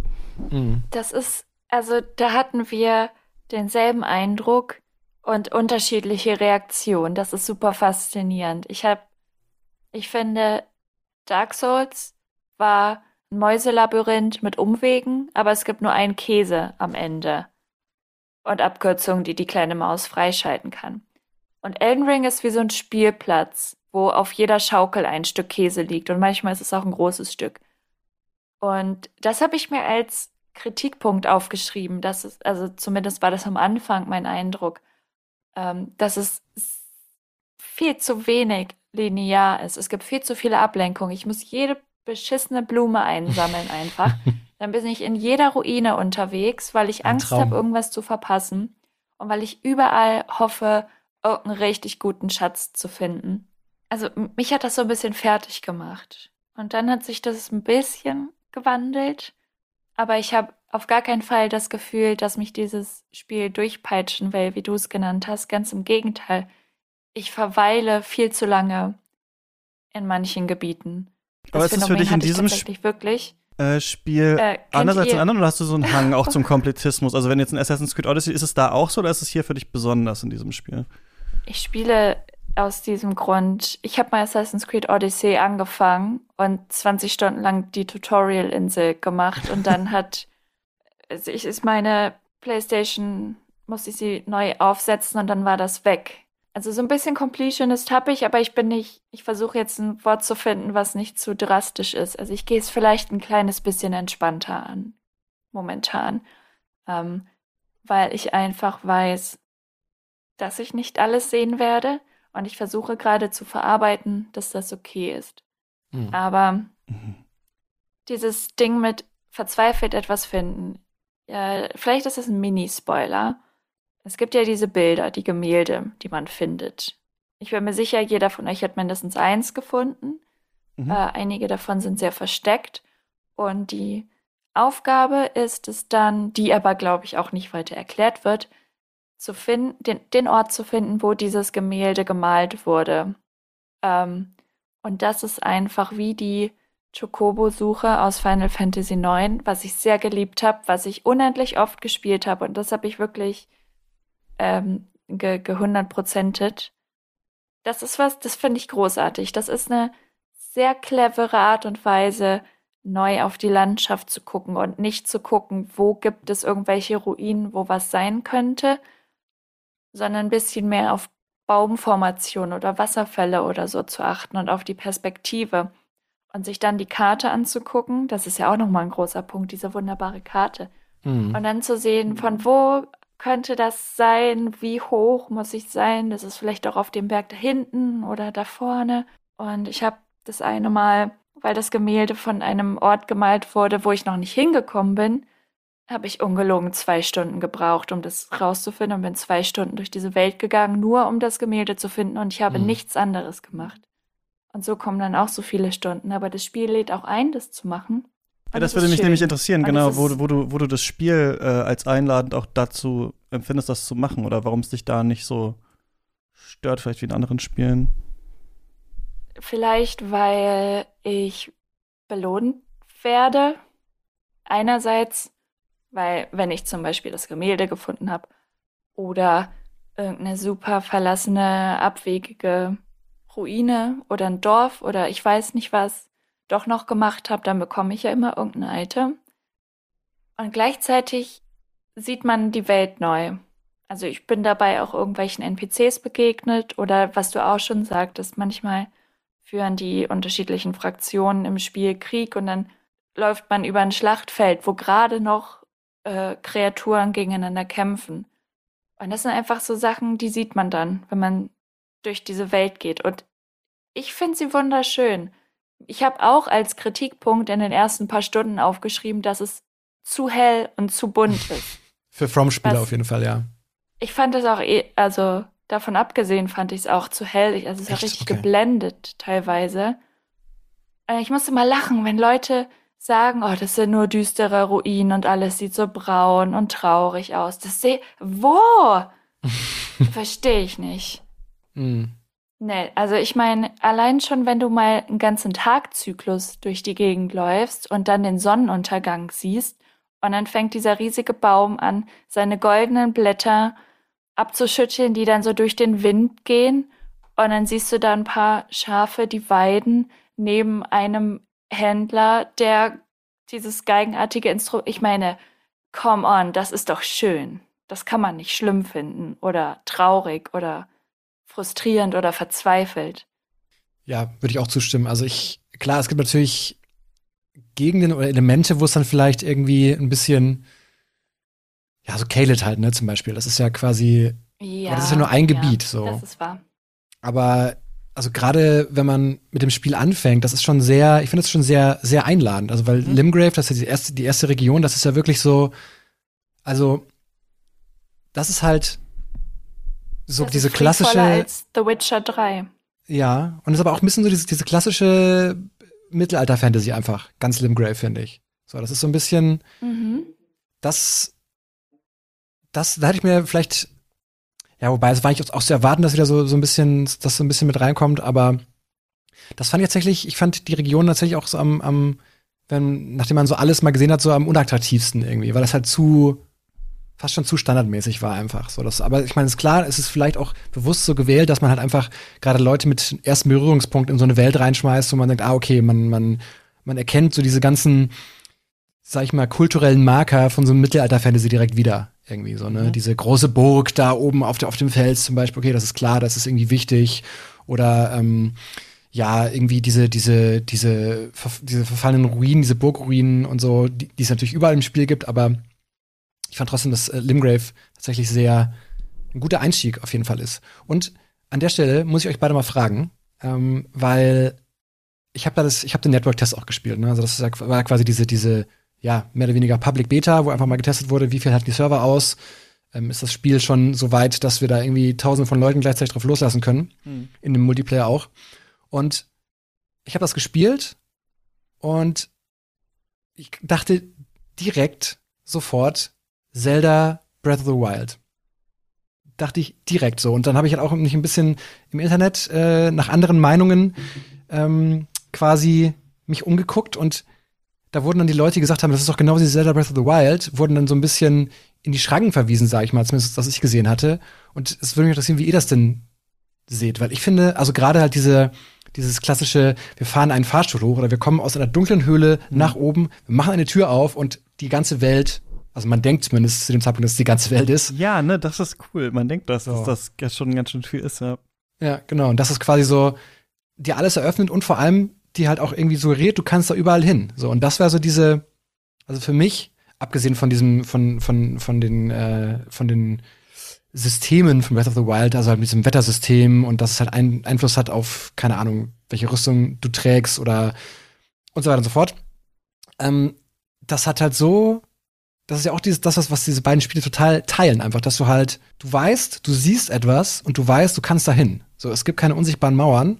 Und ähm, an, manche Sachen sind vielleicht schwerer zu erreichen, so muss vielleicht ein bisschen tricksen, aber genau.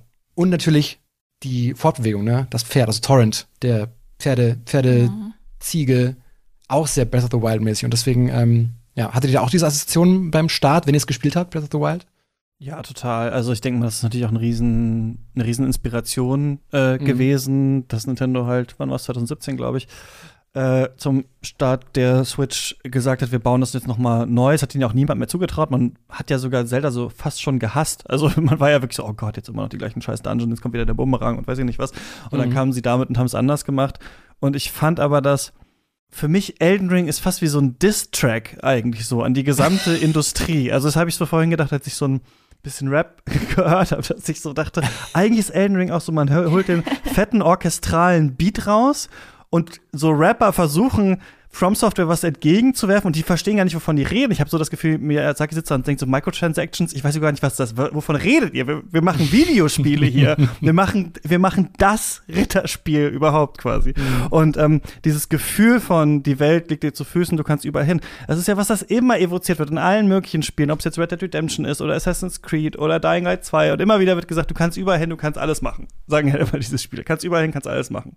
Und äh, kann man ja meistens nicht. Also bei GTA kannst du dann noch Tennis spielen und Golf spielen und weiß ich nicht und dies und das.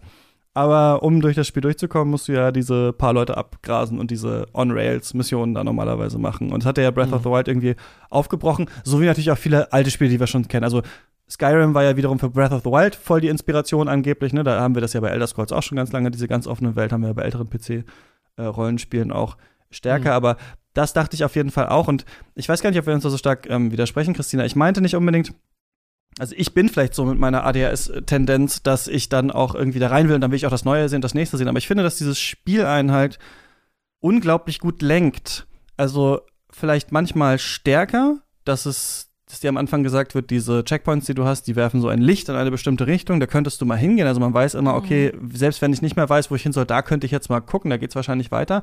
Aber auch so hast du ganz oft das Gefühl, dass dein Blick gerahmt ist. Du hast ganz oft das Gefühl, dass so Panoramen gebaut werden oder wie kleine Gemälde, dass die Welt fast selbst gezeichnet Oh, ist, dass ja, du immer irgendwas ja. siehst, wo du denkst, Moment, was ist denn da? Und das haben sie echt, also Repetition ist ja ein äh, großer Vorwurf an das Spiel, dass gesagt wird, irgendwann am Ende kommen immer die gleichen Gegner und so weiter, aber wenn man weiß, wo die herkommen, From Software, dann merkt man echt, aber es ist schon immer noch mal überall anders. Das ist echt krass, finde ich. Also in jede blöde Ruine, in die man läuft, irgendwas ist anders. Also hat jemand noch mal einen Mhm. lustigen Hut auf oder irgendeiner ist unsichtbar oder die Wand ist dann doch hinter der zweiten äh, Falle oder sowas oder fast immer passiert noch mal irgendwas, auch wenn man denkt, den kenne ich schon, dann sind es jetzt aber zwei oder dann ist es jetzt der und noch ein anderer oder so. Das ist nicht immer alles genial, aber ähm, ich glaube halt, dass es eine Welt, ähm, du hast ja gesagt, Christina, man wird immer belohnt. Und ich glaube, From Software hat verschiedene Währungen in dem Spiel. Die eine Mhm. sind halt die Runen, die anderen sind diese Selbstverbesserung, wo die Runen ja auch mit zusammenhängen, aber du kannst natürlich irgendwie Schwerter, Rüstungen, alles Mögliche kriegen. NPCs ist auch sowas, also eine Art Story. Und die Welt selbst und vor allem, was ich glaube, das Design selbst. Und das verstehen, glaube ich, viele Leute nicht so richtig. Die denken, jeder Spieler, jede Spielerin muss alles von deinem Spiel sehen. Die verstehen nicht so richtig, wir rennen ja extra in die optionalen Gebiete rein, weil wir wollen wissen, was ist da noch? Ist da noch eine Wand? Ist da noch Dings? Ist da noch irgendwas? Was ist da für ein ekliges Vieh hinter der nächsten Wand? Und das wird halt nicht langweilig. Also diese Idee, äh, was ist da noch? Weil wir aber natürlich auch so konditioniert sind von From Software, dass wir wissen, manchmal ist da dann eben auch noch was. So, also, und das ist aber nicht zufallsgeneriert oder so, es ist nicht jetzt die Waffe plus drei, sondern es ist halt manchmal auch einfach nur ein komischer Typ oder ein Schildkröte mit einem Papsthut auf oder so. und man denkt sich dann, ja geil. Turtle Pope, das, yes. Und das ist halt, glaube ich, dass, dass From Software so unterschiedliche Währungen hat und dadurch zieht einen die Welt einmal visuell rein, aber auch, weil man einfach wissen will, was haben die noch gemacht. Wie, und das ist das, warum ich dann manchmal nicht aufhören kann, weil ich immer denke, wie sieht das nächste Gebiet aus? Was ist jetzt da? Und deswegen bin ich dann irgendwann dann doch durchgehastet, weil ich irgendwann war, so wie du, glaube ich, den Punkt dieses Gemäldes gesucht hast, bin ich durchgerannt und wollte wissen, wie groß ist das noch? Das kann doch nicht sein. So bin ich irgendwann durch diese Hauptstadt einfach nur noch durchgerannt, weil ich wissen wollte, wo hört das auf? Und das fand ich einfach irgendwie verrückt, ja. Und es hört einfach nicht auf. Ja. Das ist ja das Ding. Ja, aber ich glaube, deswegen bin ich auch so langsam, weil ich auch nicht will, dass es aufhört. Mhm. Aber wo ihr gerade bei Breath of the Wild wart, da möchte ich kurz anschließen, weil einerseits nur ein paar Monate später ist Yonder the Cloudcatcher Chronicles erschienen. Ein wunderbares Spiel, das ich jedem und jeder, der das, der die das hört, empfehlen möchte, das exakt diesen Moment hat. Man kommt aus einer Höhle und sieht diese wunderschöne grüne Wiese. Äh, Es ist ja literally auch eine grüne Wiese, die man in Elden Ring zuerst sieht. Aber Mhm. wir müssen unbedingt darüber reden, dass man diesen Moment später nochmal hat. Limgrave ist quasi, du kommst aus dem Tutorial Cave und kommst in die Tutorial Welt, die Limgrave ist Mhm. dieses erste Gebiet. Und wenn du da den ersten Boss besiegt hast und verstanden hast, ah, okay, das ist einer von den äh, Demigods Mhm. und der hat da irgendwie eine große Rune und das ist irgendwie so das storytechnisch, worauf ich achten soll, was ich will. Dann geht man da ja noch ein bisschen durch. Und dann hat man ja diesen zweiten Moment, wenn man Liurnia, ja. das Ja, nächste Gebiet sieht. Und ich glaube, das Design davon trägt auch sehr viel dazu bei, dass man einfach überall hin will. Ja. Ähm, das ist im Prinzip umgeben links und rechts von, von so Gebirge und mitten durch sieht man sehr viel Nebel, aber so sumpfartig und man weiß, dass da auch was abgeht. Und wenn man in die Ferne guckt, geradeaus, sieht man dieses wunderschöne Schloss. Mhm. Und da bin ich absolut vorurteilbehaftet, weil ich das, also ich finde es so wunder, wunderschön und ich habe mich so sehr darauf gefreut, das von innen zu sehen und aus jeder möglichen Perspektive Screenshots davon zu machen mit allen möglichen Himmelsfarben. Und das ist aber so dieser zweite Moment, wenn du kommst und du siehst halt einfach alles, weil so ist dieses Gebiet designt. Ich habe da auch, also ich habe da so viele Screenshots gemacht. Also als Ich auch. als ich rausgekommen bin, ne, und dann diese über diese Klippen man geguckt hat und dann, also Wahnsinn, einfach so ein krasses Panorama. Und das ist auch ein, das ist auch so ein Punkt, den, wo das, das mir total krass aufgefallen ist bei bei Elden Ring. So gerade vor dem Hintergrund auch von der ersten Folge Supercuts, ne, wo ja quasi dann Horizon ähm, Forbidden West so zum Beispiel sowas wie super realistische Gesichtsanimationen und so, ne? Also halt einfach Hyperrealismus und Fotorealismus natürlich in einer, in einer, in einer Science-Fiction-Welt, mehr oder weniger. Aber dann doch dieser Fokus auf Fotorealismus. Und Elden Ring ist halt im Vergleich dazu, Elden Ring ist für mich komplett von der Ästhetik her ist einfach so ein Gemälde. So.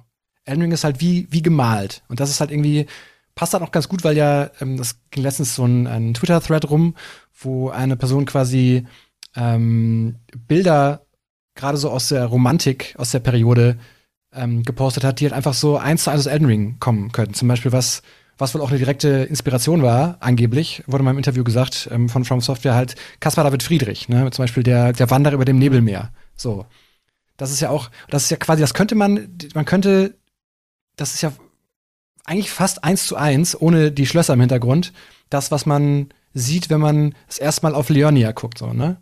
Wenn man diese Klippen guckt, unten mhm. so ein bisschen nebelig, sumpfig und so. Und das finde ich halt super, super spannend irgendwie, dass, dass diese, ja, dass einfach dieser, dieser, sag ich mal, Gemäldeansatz beim Visuellen so mit drin ist bei, bei Elden Ring. Und dass sie eigentlich gar nicht darauf abzielen, das irgendwie realistisch zu machen oder pseudorealistisch natürlich, weil klar, in der Fantasy-Welt oder Science-Fiction-Welt kann man natürlich nie ganz realistisch machen, in Anführungsstrichen, aber das, das finde ich halt auch super, super spannend, dass sie da irgendwie, keine Ahnung, nicht noch mal äh, tausende Stunden investiert haben, um den NPCs jetzt irgendwie 30 verschiedene ähm, Emotionen ins Gesicht zu programmieren, so, sondern sich einfach auf ganz, ganz andere Sachen fokussiert haben. Mhm. Eigentlich ganz, ganz untypisch für AAA halt so, ne? Ja, das ist einfach total. diese, das ist, ja, einfach dieser, also, ich, ich möchte nicht Diskussionen anschließen, sind Videospiele Kunst, weil das führt zu nichts und das ist doch irgendwie Quatsch, aber diesen künstlerischen Ansatz einfach so in der visuellen Gestaltung finde ich so, so spannend. Und ich finde eher, also, das, wir hatten das ja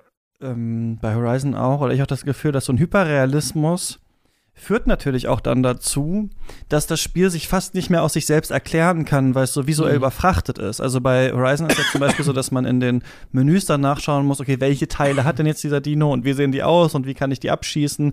Äh, oder dass dir ähm, dass du so eine Scan-Vision hast, auf die du draufdrückst und dann scannt äh, Aloy das Gebiet um sich rum und dann sieht man, mhm. welche Pflanzen man einsammeln kann. Man erkennt das auch schon so ungefähr. Aber Elden Ring hat da, muss man auch sagen, ganz krasse Design Standards einfach für sich festgelegt, dass gesagt mhm. wird, die Pflanzen muss man halt erkennen. Die sind dann halt rot oder gelb oder blau oder sowas und die wird man dann schon erkennen, weil die Welt an sich detailärmer ist auf eine Art als ähm, so ein überfrachtetes äh, Sony Mainline-Spiel.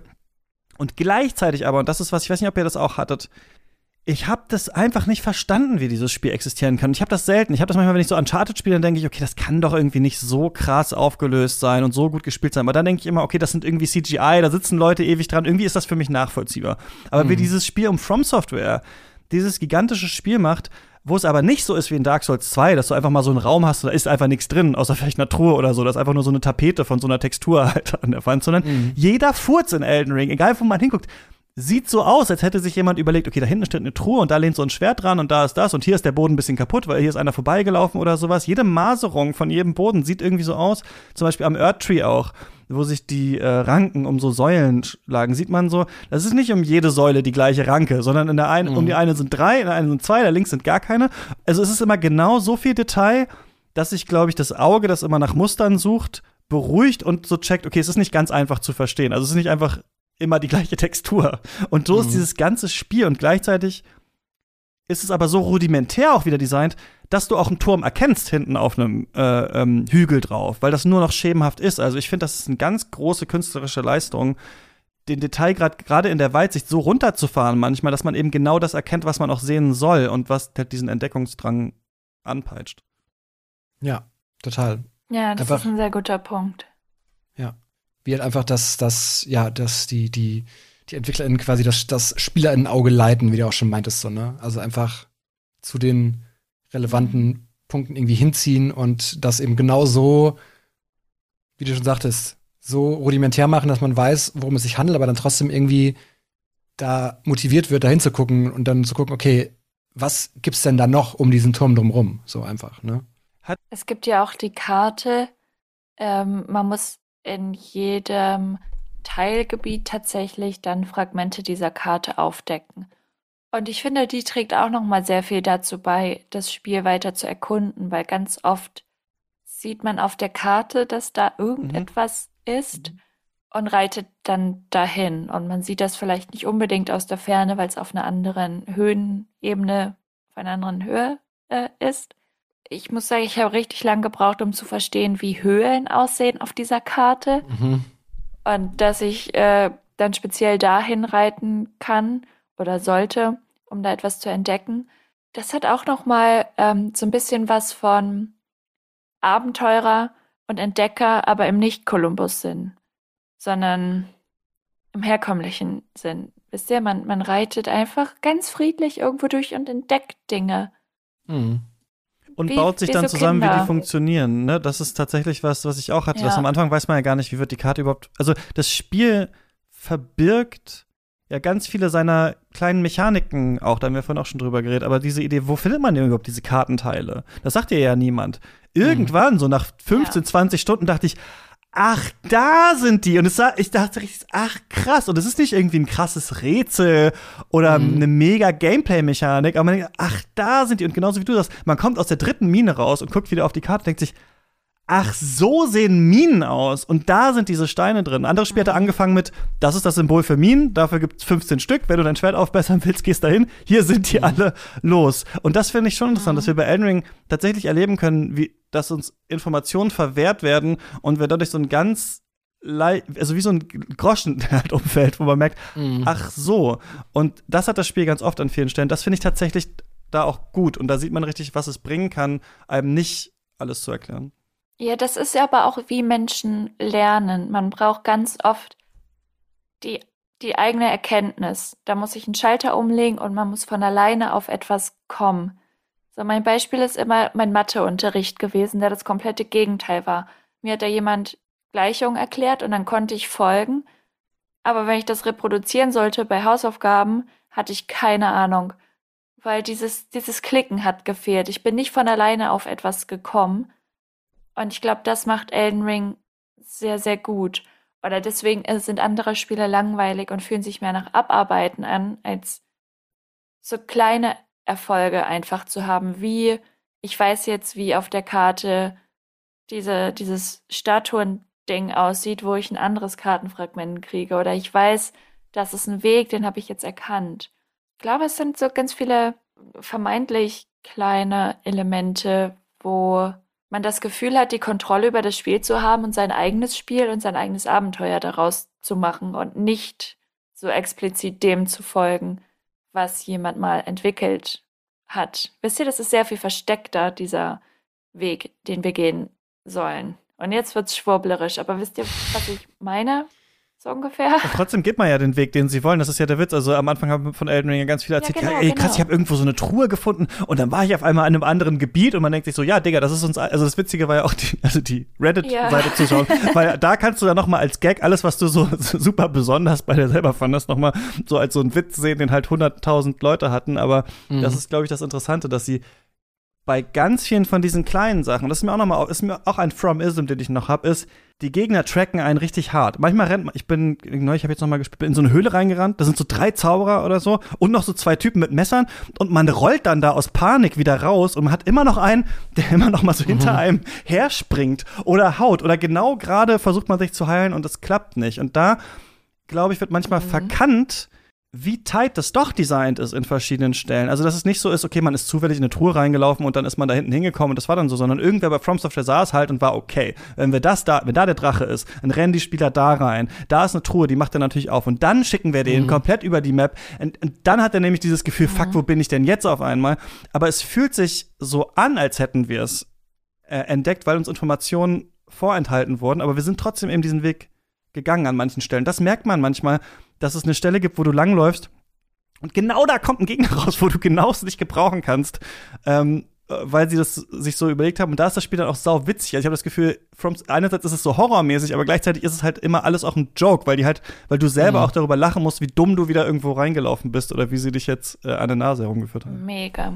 Ja, es ist sehr, viel- Ja, sehr viel Slapstick dabei auf jeden ich- Fall. So. Ja, ja.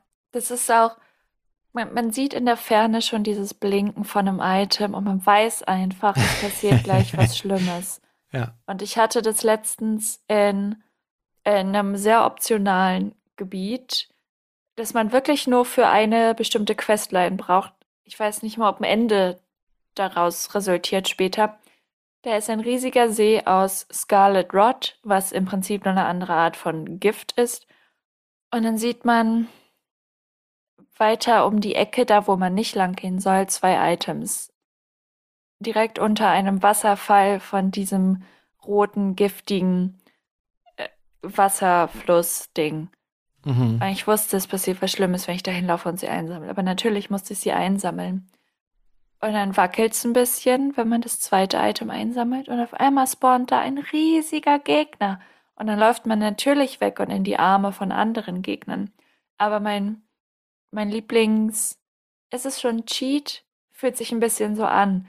Ähm, mein Lieblingsfeature von Elden Ring, das sind die Nachrichten, weil ich Mhm. laufe durch eine Höhle und ich lese jede einzelne Nachricht und dann weiß ich immer, obwohl das nur so rudimentäre Wort, Wörter und Phrasen sind, mit denen man kommunizieren kann, weiß ich einfach, was dann kommt. Also, behold left and then try fire.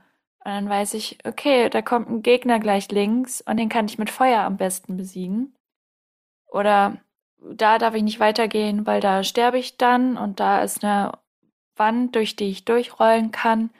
Und diese Nachrichten, die helfen ungemein und die sind so witzig teilweise. Ähm, es, man kann keine Schimpfwörter, also man kann generell keine eigenen Wörter eingeben, meine ich, sondern muss nur mit dem, muss mit dem arbeiten, was das Spiel einem gibt, was jetzt nicht so super wenig ist. Und es gibt einen NPC, der ist ein richtig dummes Arschloch einfach. Also richtig krasser Wichser. Und vor ihm hat jemand eine Nachricht äh, gemacht, Behold, Magical. Und dann kannst du Konjunktion wählen, zum Beispiel but, also aber, und dann whole. Und dann, ich, also in der deutschen Version würde das safe nicht funktionieren, aber Mhm. in der englischen sagt mir diese Nachricht jetzt, es ist ein Zauberer Arschloch. An dem sollte ich vielleicht nicht vertrauen. Und das ist so witzig und das ist so schön. Und dann denke ich immer, andere Leute waren hier auch und andere Leute haben hier genauso gelitten wie ich gerade. Und gleichzeitig ist man irgendwie verbunden. Und es ist so schön und wholesome. Mhm. Ich finde das alles so toll. Verbunden, aber doch allein quasi. Das ist ja so diese, Mhm. diese Elden Ring Kunst halt einfach so, ne? Dass du halt irgendwie, Ja. also ich finde das, ich finde, also, dass du, du kannst ja quasi auf eine Art sehr, sehr ähm, ähm, so schrittweise dein, dein Multiplayer-Erlebnis ja auch anpassen, so, ne? Also, also sehr grobe Schritte natürlich. Du kannst zum einen kannst ja offline spielen komplett, dann siehst du gar keine Nachrichten und gar keine Blutflecke und gar nichts. Du kannst online spielen, Mhm. aber kein Koop nutzen, dann siehst du quasi wirklich nur die Blutflecke und die Nachrichten. Oder du kannst halt auch im Koop spielen. So. Das heißt, du, es ist quasi eigentlich für, ja, eigentlich sind eins, eigentlich sind es quasi eineinhalb verschiedene Multiplayer-Modi sozusagen. Finde ich unglaublich, ne? Also Ja. ich finde, man vergisst auch so viel, ähm, äh, was alles an diesen Spielen noch dranhängt, weil ähm, ganz oft, wenn über die Souls-Spiele gesprochen wird, dann wird gesagt, ja, die sind irgendwie besonders schwer oder das sind die mit diesem krassen Kampfsystem, aber die haben halt über die Jahre so viele Teile in diese äh, Spiele reingebaut, die auch immer wieder kommen, über die man sich dann jedes Mal wieder freut und sich dann, ach stimmt, das gab ja diese ganzen Nachrichten und so weiter. Und Mhm. wie du schon auch gesagt hast, Christina, das ist so, ich musste so lachen bei manchen Sachen, also als dann irgendwann die Mhm. Two Fingers kommen, die einen halt irgendwie, also es wird immer gesagt, es gibt so The Fingers, The Fingers und irgendwann sind es einfach, ist einfach wirklich so eine riesen Hand mit zwei Fingern und hat einer hat halt davor geschrieben, didn't Ja. expect fingers und ich Ja. musste da halt so lachen oder didn't expect weak foe oder ähm, oder auch so hooray oder ich weiß auch nicht, wenn man, was ich auch noch, was auch so krass ist, was ich, also ich ich, ihr seid immer noch dabei, wie ich nicht verstehe, wie Elden Ring existieren kann. Was ich zum Beispiel nicht verstehe, ist, wie können diese Nachrichten auch nach, wie weit habe ich schon die Welt erschlossen und wo bin ich zeitlich in dem Spiel da drin sein? Weil das Spiel muss ja tracken, wie weit bist du, welchen Gegner hast du besiegt. Und deswegen kommt erst diese Hooray-Nachricht, erst nachdem du den besiegt hast, zum Beispiel. Ne? Deswegen bist du ja auch immer zeitlich verbunden mit ganz vielen Leuten, die das Spiel parallel mit dir spielen, weil sie Sachen draufschreiben. Oder zum Beispiel manchmal sieht man ja auch selber irgendwas und es erinnert einen an irgendwas aus Bloodborne oder sowas. Und dann habe ich selber auch irgendwelche Nachrichten, so, weiß nicht, Visions of City oder irgendwie sowas dahin gemacht. Und dann checkt halt irgendwer anders, ah ja, in Janem gab es das auch zum Beispiel. Und dann siehst du ja auch immer, wie das aufploppt, wenn jemand deine Nachricht liked und so. Und man macht mal einen Joke, man schreibt mal selber was hin. Ähm, Kritik habe ich da, dass ich denke, man sollte die, nur die Nachrichten ausstellen können. Das kann man, glaube ich, Mhm. nicht. Man kann nicht sagen, ich will die Nachrichten nicht, aber ich will den Multiplayer trotzdem. Ja, weil das die schon ein Toggle-Button dafür wäre eigentlich geil, weil beides macht Spaß. Es macht total Spaß, ohne die Nachrichten zu spielen, weil man dann alles selber entdecken muss und von jedem blöden Gegner überrascht wird. Es macht aber auch total Spaß, mit den Nachrichten zu spielen, weil man dann das Gefühl hat, genau, man spielt so ein düsteres, schwieriges Horror-Game in Teilen mit ganz vielen anderen zusammen. Und das finde ich irgendwie beides cool und ich fände es gut, wenn man dazwischen ähm, wechseln könnte, weil ich habe ich hab an beidem immer so meinen Spaß gehabt. Mhm. Ja, ich Ja, glaube stimmt. auch, dass die Nachrichten einfach weniger werden, weil, also es- da ist auch so viel Schwachsinn dabei einfach. Und ich glaube, wenn die äh, down gewotet werden, tut mir leid, da fehlt mir jetzt der deutsche Begriff, dann ähm, verschwinden die, meine ich, nach einiger Zeit. Weil es gibt natürlich viele Scherzkekse, die dann schreiben, ja, da ist Invisible Wall ahead. Mhm. Und dann hast du vor dieser Nachricht drei, die sagen Liar ahead oder Dung ahead oder sowas. Mhm. Und dann weißt du ja, okay, es ist Bullshit. Und die verschwinden dann, und dann gibt es manchmal jetzt nur noch Gebiete, wo Liar steht.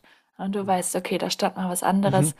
Und ich glaube, das wird sich einfach einpendeln. Aber jetzt Mhm. gerade am Anfang wurde das natürlich auch gepusht, dass du Nachrichten schreibst, weil jedes Mal, wenn jemand sie bewertet, wird deine Gesundheit komplett geheilt. Das ist natürlich praktisch.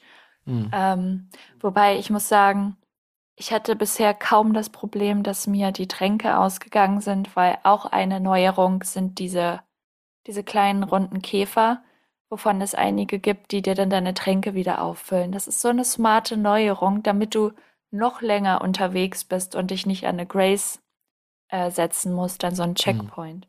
Und das finde ich. Sehr, Das ist auch so ein schön. Feature, was einen in der Welt quasi hält. Ne? Also man hat immer das Gefühl, Ja. das Spiel hält Ja. einen ganz doll in der Welt, dass man nicht zurück muss, äh, sei denn man möchte. Ja, genau. Ja, und vor allem, dass man auch an der Grace leveln kann und nicht zurück zum, nicht direkt Hub, zum, zum, zum Heimathafen muss, Mhm. äh, zum Roundtable Hold. Wie selten ich da bin mittlerweile, weil ich weiß ganz genau, welches Item mir fehlt, damit ich meine Waffe das nächste Mal hochleveln kann. Und dann gehe ich wirklich auch nur dann hin. Und dann bin ich einfach den ganzen Tag in dieser Welt unterwegs. Aber ich möchte noch, wo wir beim Multiplayer sind, möchte ich kurz von einer Erfahrung berichten, die Florian und ich tatsächlich zusammen hatten. Im Sumpf? Im Sumpf. Ja. Im Aeonian Swamp heißt der, glaube Mhm. ich, in Kaled. Kaled, um das kurz mal in Perspektive zu setzen, absolutes Scheißgebiet. Überall ist Tod und Zerstörung und das ist wirklich unangenehm. So, da kann ich verstehen, wieso Leute da nicht viel Zeit verbringen wollen, obwohl es sehr lohnenswert ist, ähm, auf seine eigene Art und Weise.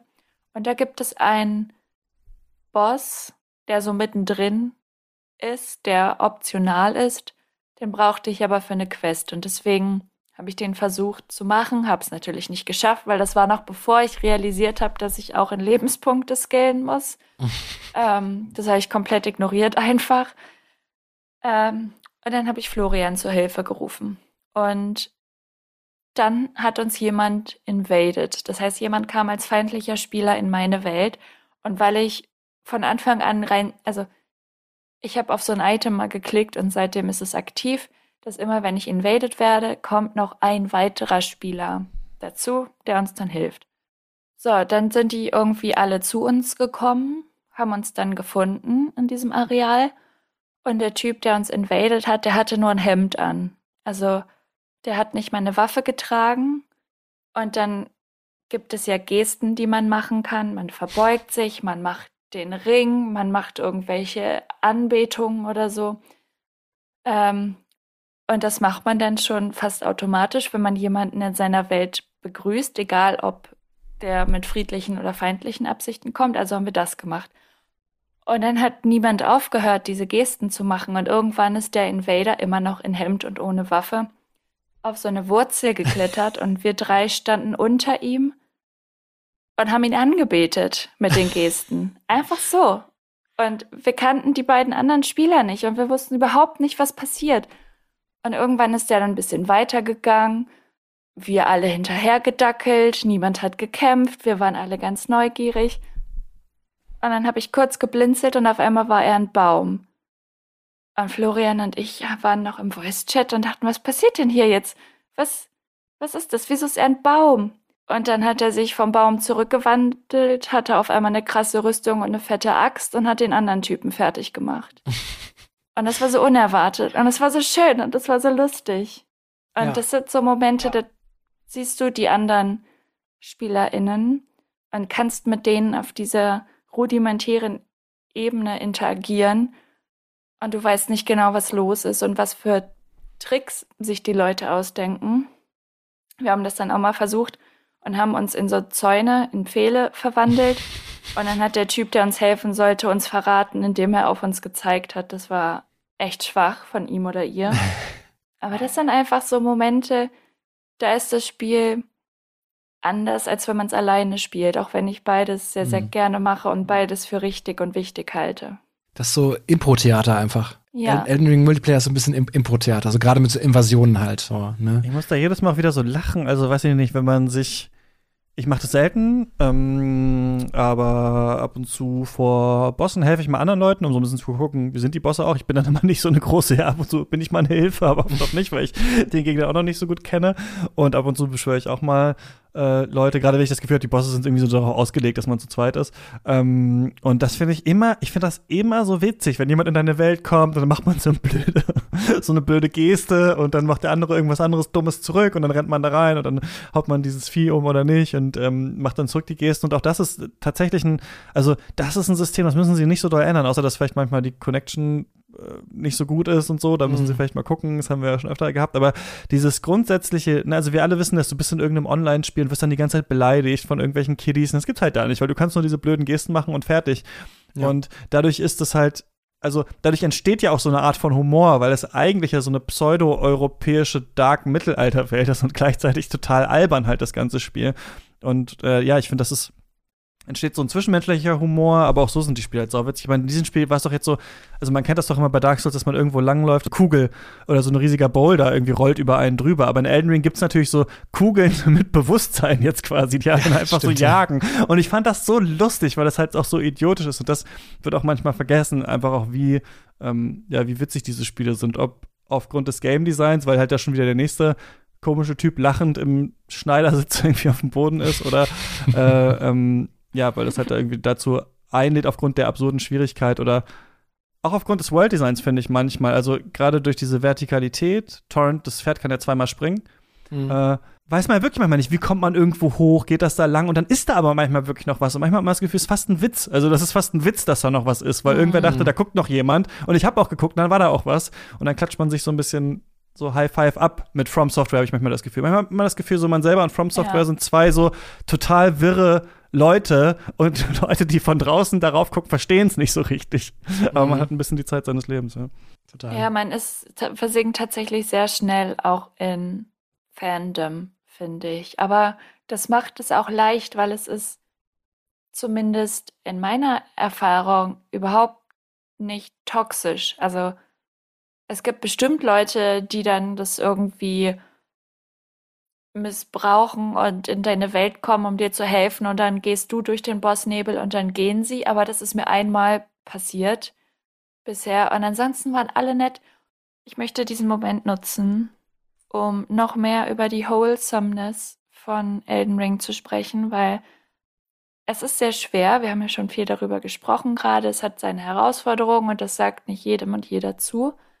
Aber ich möchte eine Lanze brechen für die Charaktere in dieser Welt. Die sind nämlich nicht alle verzweifelt. Ganz im Gegenteil. Die meisten davon suchen ihre Bestimmung, weil das ist ja irgendwie das ganze Ding von Elden Ring, dass es eine Art Prophezeiung gibt, dass du diese Bürde trägst, die aber gleichzeitig eine Ehre ist. Ist so ein bisschen wie das Trimagische Turnier. Du musst dein Schicksal erfüllen und viele Charaktere sind auf der Suche nach ihrem Schicksal oder machen einfach das Beste aus einer Situation und sind auch auf ihrer eigenen Quest. Und ich habe eine Top 10 der most lovable NPCs gemacht. Möchte ich kurz mit euch teilen. Auf Platz 1 selbstverständlich Hugh und Roderica. Das sind die beiden Mhm. im Roundtable, der Mhm. Schmied Ja, und mit. die Spirit-Tuning-Frau. Ohne jetzt zu viel zu spoilern, aber Hugh erzählt ganz, ganz wenig darüber, warum er Fesseln am Fuß hat und dazu verdammt ist, die Waffen der Champions zu schmieden. Und dann formt er aber diese, diese Beziehung mit Roderica und ist ihr Mentor. Und oh Gott, das, wenn den beiden was passiert, dann weiß ich auch nicht, was ich mache, weine ich ein bisschen, glaube ich. Fliegst du nach Japan und klopfst bei Miyazaki an. Triffst die Tür ein. Ja. ja. Da Also muss man auch erst so einen so riesen, süß. ganz langen Aufzug hoch, wenn man zu Ja, genau. ins Büro geht. So Zehn Minuten. Muss, mu- muss man erstmal äh, rausfinden, welche, welche der Messages dann richtig ist. Ja, Äh, Tra genau. Trap Welches- ahead, welches Liar ahead. Stimmt, da steht dann From Software Ahead und dann fällt man in so ein Loch Ja. rein. Ja. Aber am Ende wirst du noch ganz langsam vergiftet, bevor du richtig Mhm. stirbst. Stimmt, ja. Äh, genau. Platz zwei ist Miriel. Äh, wie heißt sie? Pope? Wie, wie nennt ihr das? Die Schildkröte? Turtle mit Pope? Turtle Turtle? Pope, genau. Äh, in der Kirche, die einfach ein bisschen Lore erklärt und nichts macht, wenn du sie tötest. Da gab es ja diesen Reddit-Thread. Wholesome as fuck. Auf Platz drei Bock. Ähm, Mhm. Ein kleiner Demi-Human, der aus seiner Höhle verbannt wurde, weil er nicht so ist wie die anderen. Und der wird einfach dein Schneider. Platz 4, Nefeli Lu. Äh, auch tarnischt, glaube ich, aber Mhm. die weiß nicht so ganz, was sie mit sich anfangen soll und findet dann im Laufe des Spiels nach dem Patch jetzt ihre Bestimmung. Und das ist schön. Und ich will ihr einfach nur helfen. Platz 5, Blade und E.G. Mhm. Das sind im Prinzip einfach Beschützer von einem- einem anderen NPC, leben nur dafür, sind total friedfertig, wollen einfach nur, dass es dieser kleinen Hexe gut geht, nichts anderes. Platz 6, Rogier. Auch einfach nur ein Zauberer, der wissen will, was es mit diesem einen großen Storybrocken auf sich hat, der immer wieder angeteasert wird. Der will das einfach nur erkunden. Vollkommen okayer Dude. Platz 6 ist 4. Das ist die Frau, die einen umarmt, selbsterklärend. Mhm. Platz 8, Millicent. Ähm, man trifft sie in ihrer schlimmsten Zeit, würde ich behaupten. Und man hilft ihr. Und auch sie ist dann einfach auf der Suche nach sich selbst vielleicht auch. Platz 9, der Händler Kale, den man ganz am Anfang trifft. Netter Typ, verkauft dir Sachen, erzählt dir ein bisschen was über die Welt, weil er sieht, dass du neu da bist. Alles cool. Und Platz 10, Latenna, weil ihr bester Freund ein Wolf ist. Mhm. Also ein großer Hund und das kann nur gut sein. Und das sind zehn Charaktere, beziehungsweise ich glaube zwölf, die so toll sind. Also ich meine, ich will nicht, dass denen was passiert. Mhm.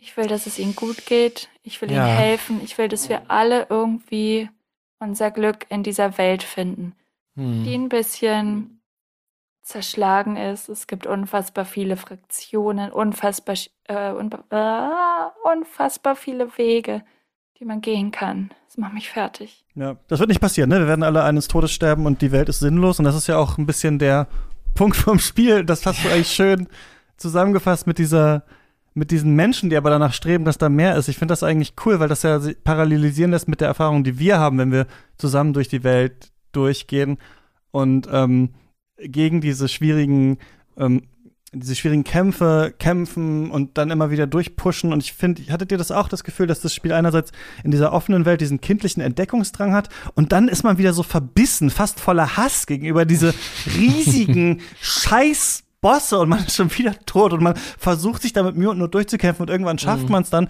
Aber dann ist es ja so, dass diese Spiele fast alle am Ende, also Dark Souls und so, ja auch noch diesen geilen Kniff haben, dass es kein Happy End gibt, weil es für die Menschheit an sich irgendwie kein Happy End geben kann, Mhm. weil jeder halt auf den Tod zuläuft. Da werden die fast so ein bisschen buddhistisch, dass ich das Gefühl habe, man muss halt irgendwie als Mensch das Ego irgendwie überwinden und das sagt auch so ein bisschen Dark Souls, weil am Ende kann man ja dann immer noch mal dieses Zeitalter noch mal anfachen, was hier jetzt schon im Sterben liegt, ne? Aber es nützt irgendwie nicht so richtig was. Und das finde ich ist so eine schöne Mischung, diese Einsamkeit, diese Charaktere, die auch nur so versuchen, ihren Weg zu finden und aber auch diese diesen leichten Nihilismus, den die Spieler immer am Ende haben, dass sie sagen, irgendwie können wir es auch nicht ändern. Wir können es noch mal versuchen, aber es ist am Ende irgendwie aussichtslos. Ja, total. Also es ist, äh, ich wollte auch schon sagen, also ich, Christina, du musst, glaube ich, ein paar Türen eintreten, auf jeden Fall. ähm, am, am Ende der jeweiligen Questlines. Das Ach stimmt, ja. wir haben schon, ich wollte auch sagen, also eine, die du erzählt hast, habe ich, ich kenne sie nur tot sogar. Ich habe ja. gerade mal gegoogelt, wer das ist, aber ich sage nicht wer. Ja. Ja, das ist ja, und genau wie du schon sagst, Christian, das ist ja wirklich bei, bei allen From-Spielen, selbst irgendwie die heldenhaftesten Charaktere werden dann irgendwie ja, also finden irgendwie ein unrühmliches Ende. Zum Beispiel, was, was bei mir ähm, so, was mir da so im Gedächtnis geblieben ist, bei Dark Souls 3 zum Beispiel. Und da gehen wir mal Full Spoiler-Mode, weil das Spiel ist jetzt auch schon, keine Ahnung, sechs Jahre alt, sieben Jahre alt. Und da gab's ja Anri, diesen, ähm, ähm, diesen Charakter, der quasi zusammen oh, mit, mit Horace, seinem, seinem, die sind ja quasi zwei Waisenkinder, die ja irgendwie ähm, die, die als einzige aus diesem Waisenhaus quasi so dem, dem, so einem götterfressenden Monster entkommen sind, mehr oder weniger, und jetzt eben auf der Suche nach dem sind, um sich halt zu rächen, so für ihre, ihre Mitweisen sozusagen. Und die du ja quasi auch mit begleiten kannst, auch Questlines haben. Und da gibt's auch eine, äh, also einen Schritt in der Quest, wenn du da quasi nicht genau weißt, was du da machen musst, dann ist die Quest auch gescheitert, mehr oder mhm. weniger.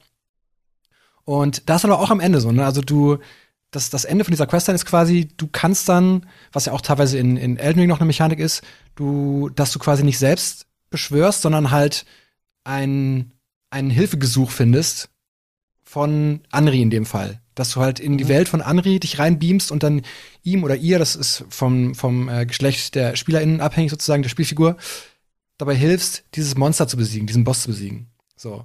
Und wenn du das schaffst, dann ist nicht Friede, Freude, Eierkuchen, sondern dann taucht irgendwann nach dem nächsten Reload, taucht Anri dann als Zombie in irgendeinem, in irgendeinem äh, Friedhof auf. So. Also auch für diese Figur gibt es dann nach der Erfüllung ihrer Aufgabe mehr oder weniger kein Happy End. So. Und das ist ja, das ist ja die Konstante, so, ne?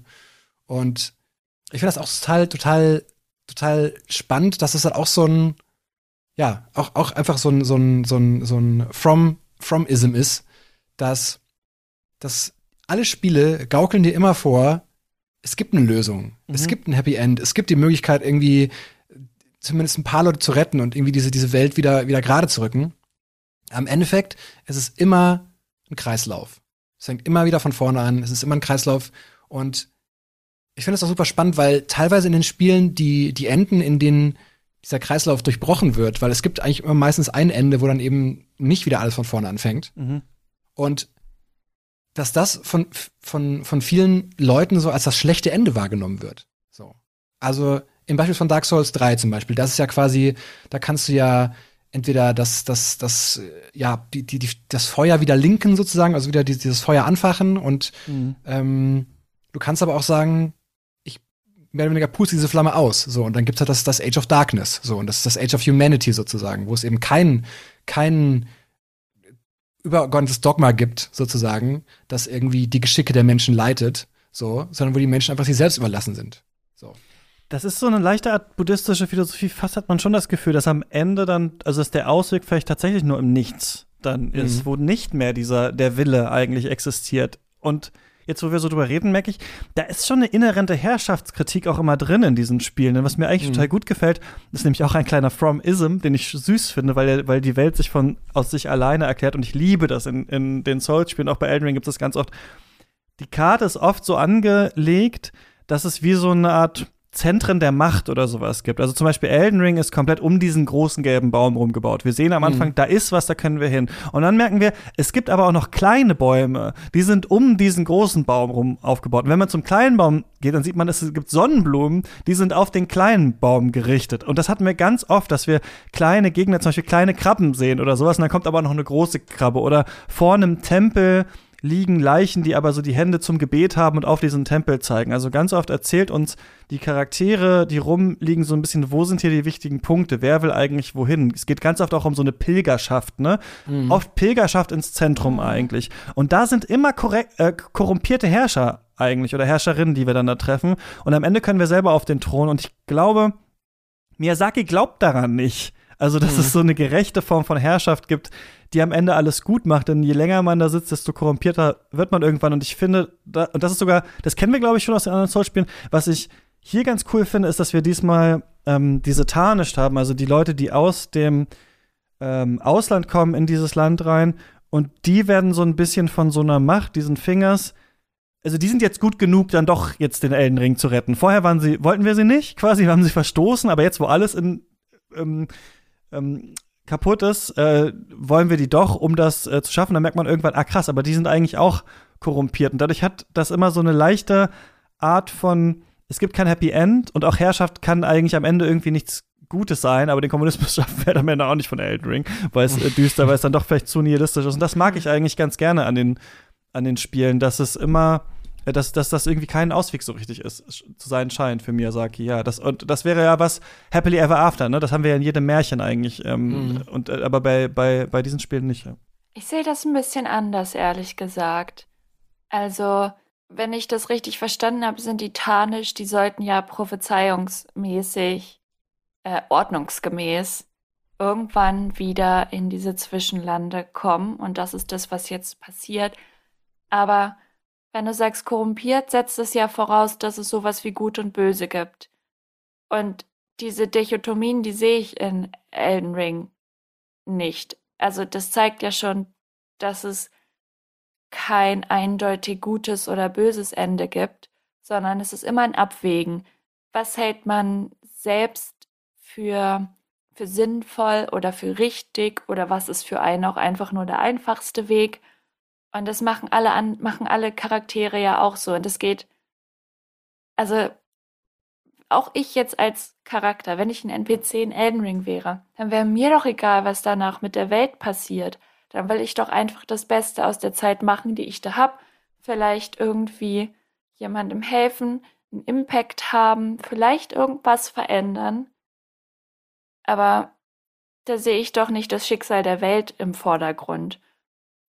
Und ich glaube, das, was alle Charaktere machen, ist einfach an etwas glauben und die so einen tiefen Glauben haben, dass sie zum Beispiel dieser Golden Order oder den Fingern gehorchen.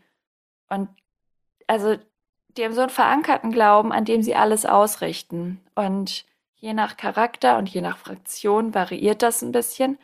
Und als Spielerin oder Spieler prasselt das alles, nee, es prasselt überhaupt nicht auf dich ein. Du musst das selber finden. Also entweder in der Welt, wie die designt ist, oder in Dialogen, vielleicht auch in Itembeschreibungen. Ähm, und das ist, glaube ich, das, worum es geht, dass es halt kein richtig oder falsch gibt. So klar kann das sein, dass sich die Welt dann wieder, dass sich alles wiederholt oder vielleicht wird es auch beendet. Aber beides ist legitim. Ich würde sagen, beides ist halt das Gleiche, ist halt gleich nihilistisch so. Entweder du, wir beenden es halt jetzt oder wir machen es halt nochmal und dann endet es wieder von alleine. Also dieser grundsätzliche Gedanke. Ja, ich weiß aber nicht, ob ich diesen Nihilismus-Begriff da wählen würde. Das ist mir zu düster irgendwie. Das ist mir zu hoffnungslos und pessimistisch. Und ich finde. Aber ist es nicht also, so wie beim Existenzialismus vielleicht, dass dadurch, dass es keinen letztendlichen Sinn gibt, zählt es halt, was die Menschen machen. Dadurch zählt halt nur das Jetzt und es zählt halt die Solidarität zwischen den Charakteren und diese Momente, die man irgendwie hatte. Aber es gibt nicht so eine Art von Happy End, ach, dann, dann wurde es gut für alle. Das würde ich sagen, ähm, diese Enden gibt es eigentlich nicht in den Souls-Spielen. Hm. Nee, aber was ist denn gut? Also, das ist es ja gerade. Es gibt ja nichts, was gut oder schlecht ist. Und deswegen sind die Ergebnisse und die Wege dahin alle irgendwie gleich. Sie unterscheiden sich so ein bisschen und dann kannst du für dich als Spielerin oder Spieler sagen, ich finde jetzt aber, das ist irgendwie der bessere Weg, der ergibt für mich mehr Sinn, mit dem kann ich besser leben, den kann ich mir besser erklären oder vielleicht das ist etwas, was ich ausprobieren möchte. Aber das ist ja alles relativ wertungsfrei und ich glaube, ähm, also wo wir schon beim Thema Glauben sind, das ist ja eh immer ein großes Ding in Soulsborne-Spielen und auch in Elden Ring. So der Glaube, der am Anfang steht und der, der sich bis zum Ende durchzieht, ist der, der Glaube an Möglichkeiten, die sich dadurch ergeben, dass du neugierig bist. Ich habe mir das, ich finde es immer lustig, wenn du From-Isms sagst, war From-Isms, oder, ne? Äh, ja, habe ich mir ich von einem Podcast ausgedacht, ja. Ja, ich habe mir das FromSoft Evangelium oder das Soulsborne-Bekenntnis ausgedacht. äh, dass du halt neugierig sein musst und dass du dann mit Charakteren vielleicht sprichst oder es auch nicht tust, was beides okay ist. Du kannst in dieser Welt versinken und du kannst durchrasen, du kannst irgendwas dazwischen machen, weil egal wie du das Spiel spielst und für dich wahrnimmst, wie du dir das aneignest, was dir das Spiel gibt, das ist alles okay und das ist komplett wertungsfrei. Und dann kommt am Ende was raus und was du damit machst, ob du es als gut oder schlecht oder als gut oder böse wahrnimmst, das ist vollkommen dir überlassen. Aber das Einzige, was das Spiel will, ist, und da sind wir dann auch wieder bei dem Tutorial am Anfang, dass du neugierig bist und vielleicht auch ein Risiko eingehst und möglichst viel siehst, um dann eine möglichst informierte Entscheidung zu treffen, vielleicht. Ich, ich glaube, ihr seid beide gar nicht so unterschiedlich von, von der Einschätzung her, weil, also, sowohl, Christina, wenn du sagst, es gibt kein Gut und kein Böse, dann impliziert das ja, es gibt kein Happy End, so, in diesem Spiel, weil es diese, diese, das Spiel äh, an sich das äh, quasi nicht so genug framed, aber Christian, du sagst ja auch, es gibt kein Happy End und ich glaube, es, es geht, es geht, glaube ich, eher darum, dass es einfach kein Happy End gibt im Sinne von dem, was man von anderen ähm, kulturellen, popkulturellen Erzeugnissen so gewöhnt ist. Das ist, glaube ich, das Ding. Ich habe eine Frage an euch. Es gibt ja so ein paar, als ich nochmal drüber überlegt habe, ein paar Sachen, die ja wirklich neu sind in diesem Spiel, wenn wir uns jetzt die anderen Spiele von From Software irgendwie anschauen. Also wir haben ein Pferd, ne? Das Pferd halt irgendwie einen Doppelsprung. Wir haben diese ganzen Aschen, die man auf die Waffen ähm, machen kann. Wir haben diesen Shield Parry oder wie das heißt, also dass man mhm. Shield Counter, wenn man blockt, kann man noch mal schlagen und so. Wir haben verschiedene, wir haben die Stealth, gut, das gab es schon in Sekiro, aber wir haben so ein paar Sachen, wo wir sagen würden, das ist neu. Hattet ihr trotzdem das Gefühl, auch wenn die Open World, die natürlich der Star ist und die natürlich das ganz, ganz Neue ist für die Souls-Spiele, äh, so beeindruckend ist und einen da durchführt und man immer was entdecken kann, hattet ihr trotzdem das Gefühl, ich kenne das aber irgendwie schon. Also wenn ich da jetzt in diese Academy reingehe oder wenn ich da jetzt auf diesen Berg gehe oder wenn ich da in dieses Schloss reingehe, irgendwie kenne ich das eigentlich schon aus anderen From Software Spielen.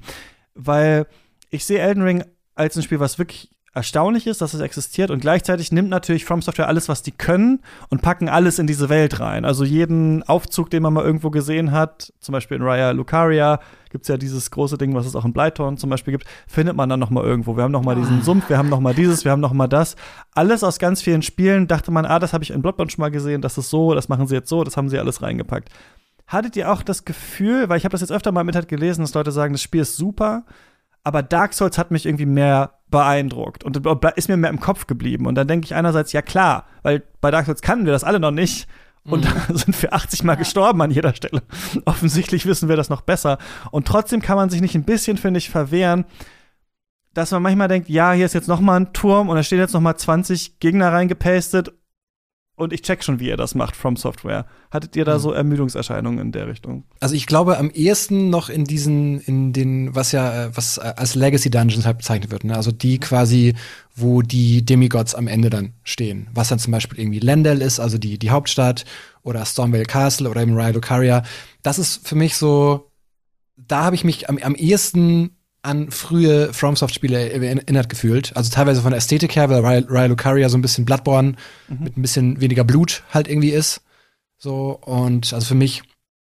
Und ja, also ich habe mich auf jeden Fall in diesen Legacy Dungeons halt wirklich direkt zurechtgefunden. So, ich hatte da irgendwie gar keine Probleme, mich da irgendwie zu orientieren. Das war alles irgendwie klar. Okay, hier, diese Tür kannst du zum Beispiel jetzt gerade nicht aufmachen. Okay, das ist ein Shortcut, alles klar, da kommt ich später noch mal hin.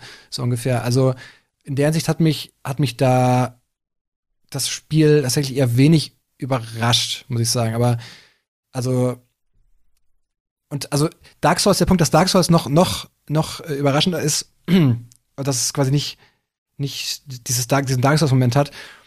Das ist aber auch, das ist auch wirklich ein, also das ist ein komisches Argument finde ich, weil Dark Souls ist so auch in allen Soul, in, anderen, in den ganzen Souls Spielen, in den ganzen Soulsborns ist das so einzigartig, so durch diesen diese Vertikalität einfach so, ne? Dass du halt quasi, weil wenn du in Dark Souls, der Moment, in dem du raffst, okay, diese Welt ist eigentlich sozusagen super schmal, aber unglaublich hoch.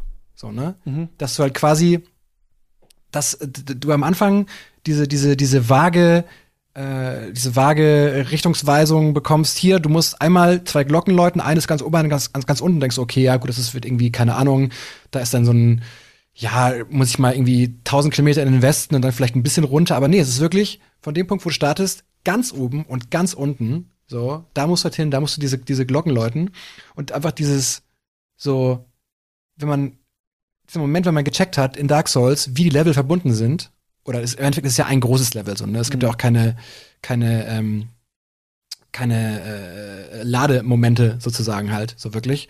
Und das ist ein, das kann man, glaube ich, nicht mehr replizieren einfach. So, wenn man das einmal erlebt hat, dann ähm, kann man an Elden Ring irgendwie, finde ich persönlich, jetzt so grundsätzlich, selbst wenn es eine offene Welt ist, irgendwie nicht so viel Überraschungsmomente in der Hinsicht haben, einfach so. Von daher ist es halt ein, ja, finde ich, ein komisches Beispiel, das dann irgendwie im Internet gewählt wurde, weil es halt auch Dark Souls unter allen anderen Souls-Spielen einzigartig macht in der Hinsicht. Von daher. Also ich hatte schon, wie gesagt, diese Legacy Das ist- Dungeons bei mir, es ist schon so ein bisschen in Anführungsstrichen Ermüdungserscheinung, ja. Und ich finde, das ist ein sehr guter Punkt. Äh, mir ist auch aufgefallen, dieses, mir sind die Shortcuts zu überflüssig. Also es gibt halt keinen Grund, Shortcuts in Elden Ring zu benutzen, so richtig, weil es gibt viel zu viele Checkpoints. Ja. Mhm. Also viel zu viele. Ich finde es natürlich auch bequem, wenn da immer direkt einer ist, aber eigentlich sind es zu viele, um wirklich so ein Dark Souls-Gefühl reproduzieren zu können. Und die Shortcuts sind nicht bedeutungsvoll genug. Und das fehlt mir so ein bisschen, so dieser Aha-Moment, wenn ich sehe, wo ich rauskomme, wo irgendwas verbunden ist. Das hatte ich extrem selten bisher. Ähm, noch, also ich würde es aber, glaube ich, nicht als Ermüdungserscheinung bezeichnen oder Nö, also ich fand es nicht langweilig. Ich denke, Elden Ring ist eine logische Konsequenz, Weiterführung von dem, wohin sich diese, ist ja keine Reihe, wohin sich diese Spiele entwickelt haben. Die ha Elden hat jetzt sehr viele gemütliche Aspekte, wie zum Beispiel mehr Graces oder du kannst auch an der Grace leveln, du kannst diese Sonder äh, wie heißen die? Die Ashes of War. Ashes, Sowas gibt es. Du kannst Items craften.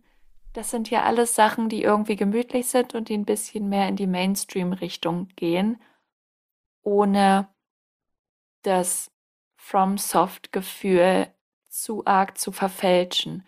Und ich kann verstehen, wenn man ein Dark Souls 1 will, nur in neu, dann ist man enttäuscht. Aber das ist halt auch nicht das, was es sein will und sein soll. Und ich meine, Videospieldiskurs ist unfassbar ermüdend. Wenn es um Weiterentwicklung geht, haben alle irgendwie ein Problem damit, weil es nicht mehr das ist, was sie wollten. Es ist nicht mehr mein Resident Evil. So, ja, soll es auch nicht sein und es war nie deins und mach doch jetzt einfach was Neues damit. Oder dass Elden Ring das Pech hatte, zeitgleich mit Horizon veröffentlicht worden zu sein. Horizon oder hatte eher das Pech. die beiden Spiele Gefühl. jetzt immer wieder. Aber das ist so, ich habe das Gefühl, die Leute haben das Gefühl, sich in ein Lager stellen zu müssen und dann vehement eines dieser beiden Spiele zu verteidigen. Und das sind Apples und Oranges. Das kannst du, wie heißt das auf Deutsch? Äpfel und Birnen, ne? Der Mhm. Vergleich, der nicht funktioniert. Und das ist absoluter Quatsch, da irgendwie so tief involviert zu sein, dass man schon sektenartig sein, seine Fanbeziehung erläutern muss, wo doch beide Spiele vollkommen unterschiedliche Sachen wollen, eine vollkommen unterschiedliche Zielgruppe haben wahrscheinlich. Und das ist okay. Ist auch okay, wenn jemand das eine nicht mag, aber das andere dafür. Aber dass das dann immer als Wahrheit verbreitet wird in so Videospieldiskursen, das finde ich halt, also wo wir da beim Thema Glauben waren, habe ich mir aufgeschrieben. Das ist so, Leute tun immer so, wenn sie sagen, wie viel besser Horizon ist statt Elden Ring oder umgekehrt, dann tun sie immer so, als hätten sie das mit dem Spiel gemacht, was Luther mit der Bibel gemacht hat. Als hätten sie da irgendwas mega krasses zustande gebracht. So Luther war auch schon nicht der tollste Typ. Und vielleicht konzentriert man sich einfach wird sehr weit gespannt. persönliche Erfahrungen. Ich bin, ja, ich mag das aber. So, ich reite die Metaphern so lange, bis sie richtig tot am Boden liegt, so wie das Pferd von Radan. äh, Wow, wow. äh, ja, ich muss da, glaube ich, komplett widersprechen. Ich sehe es nämlich tatsächlich ganz anders. Also, wenn ich den Diskurs betrachte, Ach, aber ich bin nicht so, also ich bin nicht so tief drin, glaube ich, wie ihr vielleicht auch im, immer was so Games-Diskurs genannt wird. Ich höre immer nur das Echo vom Diskurs. Also ich höre immer nur Leute über den Diskurs reden. Und ich habe immer so das Gefühl, Mhm. Dass es total gewinnbringend ist zu sagen, Horizon finde ich deswegen schlecht, deswegen finde ich Elden Ring besser, das finde ich super, das finde ich irgendwie doof. Und ich höre dann immer, immer so, ja, aber das wenn sind so es so Lager und sind unterschiedliche. Genau, aber mir ist eigentlich ja egal, was die Leute äh, auf Twitter sagen, sondern ich finde ja Kritik interessant. Und ich habe genau das andere, ich habe das Gefühl, wenn man einen Kritikpunkt anbringt an From Software Spiel, erklären einen Leute eigentlich nur From Games zurück. Also man sagt sowas wie, hm, ich finde es irgendwie ein bisschen blöd, dass man nicht die letzten Dialogzeilen von NPCs nochmal nachlesen kann. Ich wüsste gerne, was die gesagt haben. Sagt jemand, ja, nee, aber das sind ja, das ist ja Mysterien, das ist ja From Software oder so, ne? Und dann passieren aber interessante Sachen. Und zwar, dass sie diese Spiele patchen. Und das haben wir jetzt gesehen, denn äh, es war ja so, wahrscheinlich während wir das noch alle gespielt haben, dass man nicht sehen konnte, wo die NPCs auf der Karte sind. Also man wusste nicht, wo die ähm, sich aufhalten. Und dann haben sich Leute da beschwert und meinen, warum gibt es kein Questlog, warum kann man nicht wenigstens sehen, wo die NPCs sind. Und Leute haben das Spiel damit verteidigt, dass sie gesagt haben, nee, das ist halt From Software Game Design, das ist total gut, dass es so ist. Und dann hat From Software das selber aber reingepatcht als Feature und dann haben dieselben Leute gesagt, ja gut, ähm, jetzt finden wir es doch ganz gut eigentlich, dass wir sehen können, wo die NPCs sind. Ich habe manchmal das Gefühl, die Videospielkritik rennt aber auch From Software hinterher. Und alles, was sie neu machen, findet man dann cool und neu und es ist eine Weiterentwicklung und es ist irgendwie toll. Und wenn dann From Software beim nächsten Spiel das Gegenteil macht, dann sagt man, oh nee, das ist ja auch cool, das ist ja auch toll. Manchmal habe ich das Gefühl, dass der Games-Journalismus zu den From Games manchmal gar nicht so eine richtige Haltung hat, weil man sich nicht traut, nah genug dran zu gehen und zu sagen, das finden wir aber richtig schlecht oder das finden wir gut oder hier ist jetzt mal ein Argument, warum das scheiße ist bei Elden Ring, sondern für mich hat Elden Ring eher diesen seltsamen Glow, dass Leute an diese From Games so glauben und so lieben und deswegen, also ein Kritikpunkt zum Beispiel, den Aber ich habe, ist, dass das Spiel am Ende, vielleicht den Satz noch, ähm, am Ende Ja. super schwer wird, meiner Meinung nach viel zu schwer. Mhm. Und da wurde mir dann gesagt, naja, aber man kann ja im Internet gucken und man kann ja den Bild umskillen und dann habe ich Faith-Bild gemacht, dann habe ich das gemacht und dann habe ich es auch geschafft. Und dann dachte ich so, ja, das meine ich ja. Ja, also, das ist ja irgendwie zu schwer, oder nicht? Und, oder, naja, aber man, man kann ja alle Steine dann kaufen irgendwann und so. Und dann denke ich so, ja, naja, aber ist das nicht? Und deswegen habe ich so das Gefühl, also fände ich schon interessant, was findet ihr denn auch vielleicht schlecht an dem Spiel? Was ist irgendwie, was müsste besser sein? Und jetzt vielleicht nicht im Horizon zu dissen oder so. Mhm. Ähm, aber wo Nein. würdet ihr sagen, das ist eigentlich Mist, das wollen wir eigentlich nicht mehr bei diesen, bei diesen From Games haben, vielleicht beim, beim nächsten Mal. Sowas habe ich nicht. Ich finde auch, also ich finde, dass nicht nur Elden Ring sehr wohlwollend rezensiert wurde, sondern auch, ich weiß nicht, sowas wie Red Dead Redemption 2. Und das finde ich halt mega langweilig. Und Leute finden es toll und das ist okay. Aber ich, dieses, dieses konstruktiv Kritik üben ist schwierig. Das ist Hm. das, was ich meine. Das, also schwierig im Sinne von das, was du beschrieben hast, dass es nicht so ankommt. Und ich bin leider auch eine der Personen, die dir dann erklären will, warum das aber innerhalb des Spiels durchaus Sinn ergeben kann und Sinn ergibt. Und deswegen habe ich auch keinen so richtigen Kritikpunkt. Ich habe, was ich auch am Anfang gesagt habe, dass es mir ein bisschen zu linear war, dass ich oft überfordert war oder manchmal immer noch bin, ähm, dass ich Angst habe, was zu verpassen. Das sind alles sehr subjektive Erfahrungen, die ich Mhm. da habe. Und deswegen würde ich daran nichts ändern wollen, weil ich darin keinen Fehler im Spiel sehe, sondern einfach die Art und Weise, wie ich Dinge rezipiere und wie ich spiele, das clasht ein kleines bisschen an der Stelle mit Elden Ring. Und das ist aber okay, weil das kann auch sein, dass es anderen Leuten so geht, aber deswegen würde ich das Spiel nicht ändern. Und Hm. bisher Das ist aber keine Kritik an Spielen. Ja. Ist das echt so dein Ansatz, dass das immer an, an dir liegt, wenn. Es kann doch auch einfach schlecht designt sein vom Spiel. meistens finde ich, dass es an mir liegt. Also, mir fällt gerade kein Beispiel ein, wo das Spiel richtig scheiße designt war. Ich bin auch sehr gut darin, dann Entschuldigungen für Spiele zu finden, warum das dann doch irgendwie klug gewesen sein könnte, das so zu machen, dass ich es nicht verstanden oder geschafft habe. So, mir fällt kein Beispiel ein. Vielleicht, vielleicht übermorgen, wenn ich immer noch an diesen Podcast denke. ähm, So, Nee. Sonst kann ich ja mal reinspringen. Vielleicht fällt dir in der Zwischenzeit ein Beispiel ein. Ich habe nämlich einen Kritikpunkt Ich wollte das noch ganz kurz zu Ende Ja, bitte, bringen. Mein bitte. einziger eventuell Kritikpunkt wäre, das, was wir schon gesagt haben, dass es, auch weil es ein Spiel ist, relativ äh, das Gegenteil von niedrigschwellig ist. Anspruchsvoll Äh, vielleicht?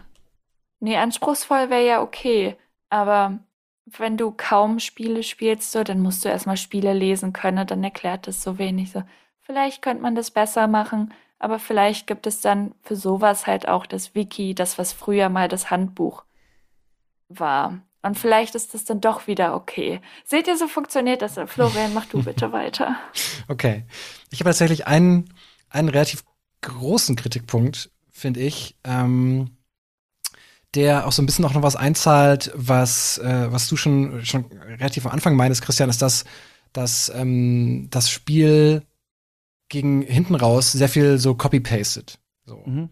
Und halt vielleicht vielleicht noch mal ein bisschen rekombiniert, aber generell sich viel wiederholt. Das ist gar nicht so der Kritikpunkt, aber auch tatsächlich so, ich sag mal, die letzten, naja, zwei bis drei Stunden des Spiels. So. Die ganze Zeit, dieses, dieses, Spiel gibt dir so viele Möglichkeiten an die Hand, wie du an eine Situation rangehen kannst. So, es gibt nicht den einen Masterplan, den, den, den, ähm, äh, das Golden Ticket sozusagen, wie du, wie du an eine Situation reingehst. Ob es ein Boss ist, ob es irgendwie jetzt eine ähm, Erkundung ist oder ob es irgendwelche Dungeons sind, die ja teilweise wirklich auch noch sehr cool designt sind. Ja, also einige haben ja so ganz eigene Rätselmechanik, die du sonst nirgendwo im Spiel mehr findest. Das ist Mhm. dann schon, schon ziemlich cool. Aber und gegen Ende nimmt dir das Spiel das alles wieder weg. So. Also, das ist, ich, ich fand das, ich fand das wirklich so, so frappierend, quasi so im, im, im, äh, wie ist es, wie ist es denn? Ist das vorletzte Areal, das letzte Areal? Ähm, naja, ohne viel, ohne viel spoilern zu wollen, der Tempel halt so, ne? Mhm. So. Da gibt es dann einen Gegner, einen berittenen Gegner, eine Variation von dem, dem man schon ganz am Anfang begegnet. So. Das ist ja auch so eine Konstante, immer diese, diese, diese berittenen Mega-Ritter, die zu viel Zeit in der, im Fitnessstudio verbracht haben, gefühlt Ja. in ihren äh, fetten Rüstungen. Und das Spiel am Anfang vermittelt es dir, okay, du kannst versuchen, den so zu erledigen, aber geh doch mal drum rum, warte, bis du das Pferd bekommst und dann versuch's nochmal. Dann ist dann irgendwie ein ebenbürtiger Kampf. So. Und der Kampf in diesem schwebenden Tempel gegen diese Variation ist das erste Mal in diesem Spiel, wo du dein Pferd nicht einsetzen kannst. Du kannst den aber umgehen, ne? Du musst den nicht machen, oder um da. Das stimmt, das stimmt. Du kannst natürlich, kannst, kannst äh, dran vorbei, das stimmt. Ähm, du kannst auch an, natürlich an anderen alle vorbei, so, aber ich finde, das ist halt so irgendwie, ich verstehe nicht, warum das Spiel dann ohne eine logische Erklärung, weil dieser Gegner halt auch reitet. Also es kann nicht sein, dass man, dass, dass man da nicht reiten kann. So, ey, from that on Pferd. Ja, richtig. Also warum kann man dann sein Pferd da nicht benutzen? So, das ist einfach so eine, also gegen Ende wird das so, was auch ein bisschen darauf einzahlt, was du meinst, dass gegen Ende einfach zu schwer wird, ist, dass es halt dir so viele Werkzeuge irgendwie wieder nimmt oder auch teilweise irgendwelche, ähm, irgendwelche äh, Taktiken einführt, die du halt vorher nie irgendwie gebraucht hast, die du halt durch Zufall vielleicht hättest entdecken können. Ich sag nur, ähm, Christian, da wirst du mir wahrscheinlich äh, zustimmen, ich sag nur Sprungattacke, so. Oder ähm, also das sind halt so Sachen, ich, ich verstehe nicht, warum das, warum das Spiel das quasi, warum das, das so trichtert. Warum du quasi am Anfang diese riesige Trichteröffnung hast, so, ne, wo du einfach alles reinschmeißen kannst, wo du irgendwie alles, alles machen kannst, worauf du irgendwie Bock hast. Wirklich irgendwie so Open World, so weit wie es geht, ohne halt dann daraus eine Immersive Sim zu machen, so zum Beispiel. Und dann zum Schluss das einfach so durch so ein mini kleines, dünnes Loch durchzupressen versucht irgendwie. Und dann hat auch noch irgendwie am Ende vier Bosse innerhalb von 20 Minuten, die sich quasi da durchjagt, so. Das ist irgendwie so, also weiß ich nicht. Ich weiß nicht, ob, ob denen dann irgendwie da die, die, die Zeit, die Ressourcen ausgegangen sind. Man weiß es ja nicht, ne, weil es ist ja, wurde ja schon recht flott entwickelt, wie du auch schon meintest, also in enorm kurzer Zeit irgendwie und Genau, Dann weiß man halt nicht, wann die angefangen haben, ne? Aber ja. ja. Und ähm, genau, das, das ist so einer meiner größten Kritikpunkte, dass du quasi, dass die A irgendwie so viele, dass die A, dass das Spiel dann eben so einen idealen Weg vorsetzt, so.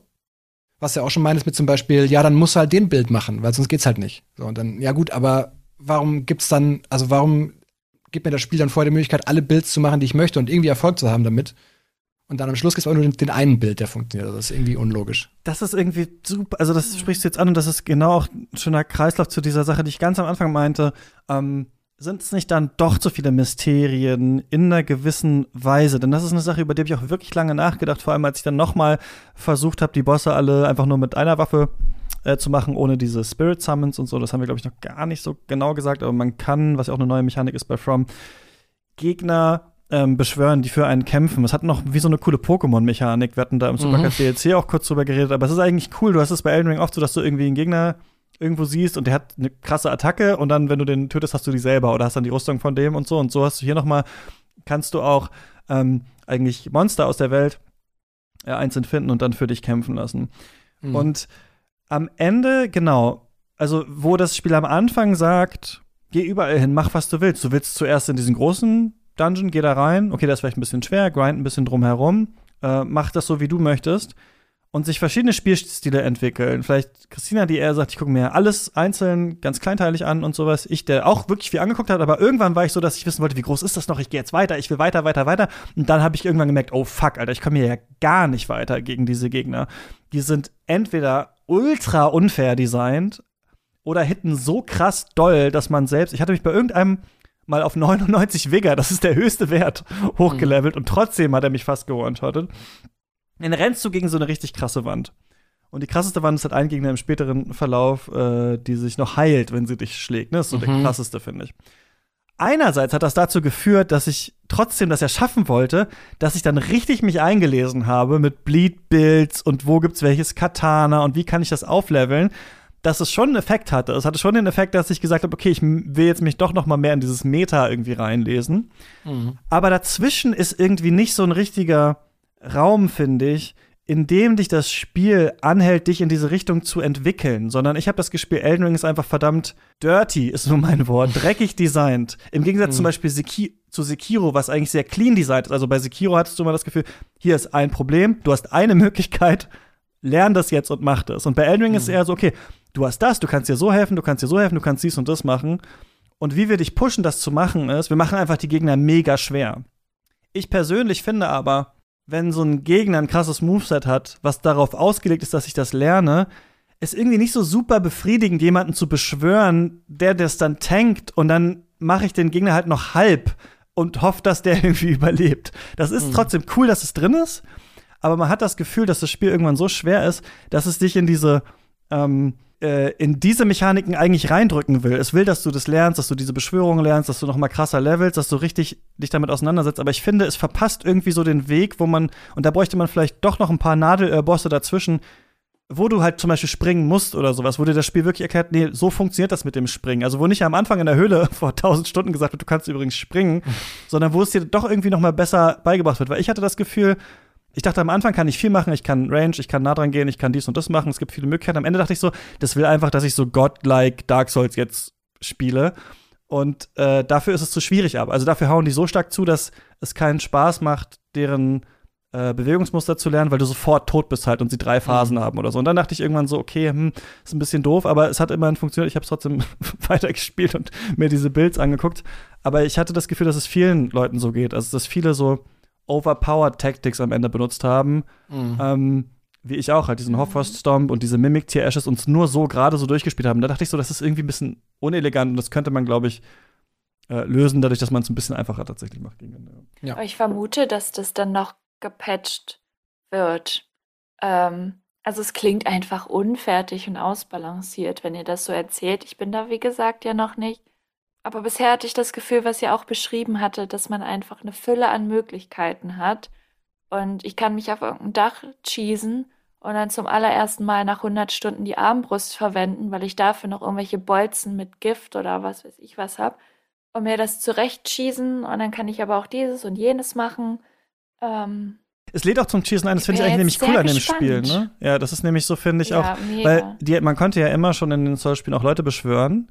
Und es hieß ja immer so ja. von manchen, ja, das ist aber dann nicht das richtige Dark Souls. Wenn du dir Hilfe holst, dann spielst du es ja nicht das richtig. Das ist ja absoluter Quatsch. Und ich finde es aber halt cool, also es macht schon auch Spaß, es halt nicht zu machen und das auswendig zu werden, aber es ist ja eine Mechanik, die das Spiel anbietet. Und ich finde es schon cool, dass From Software jetzt halt wirklich mal mit, also noch mal dreimal unterstrichen hat mit fünf Ausrufezeichen.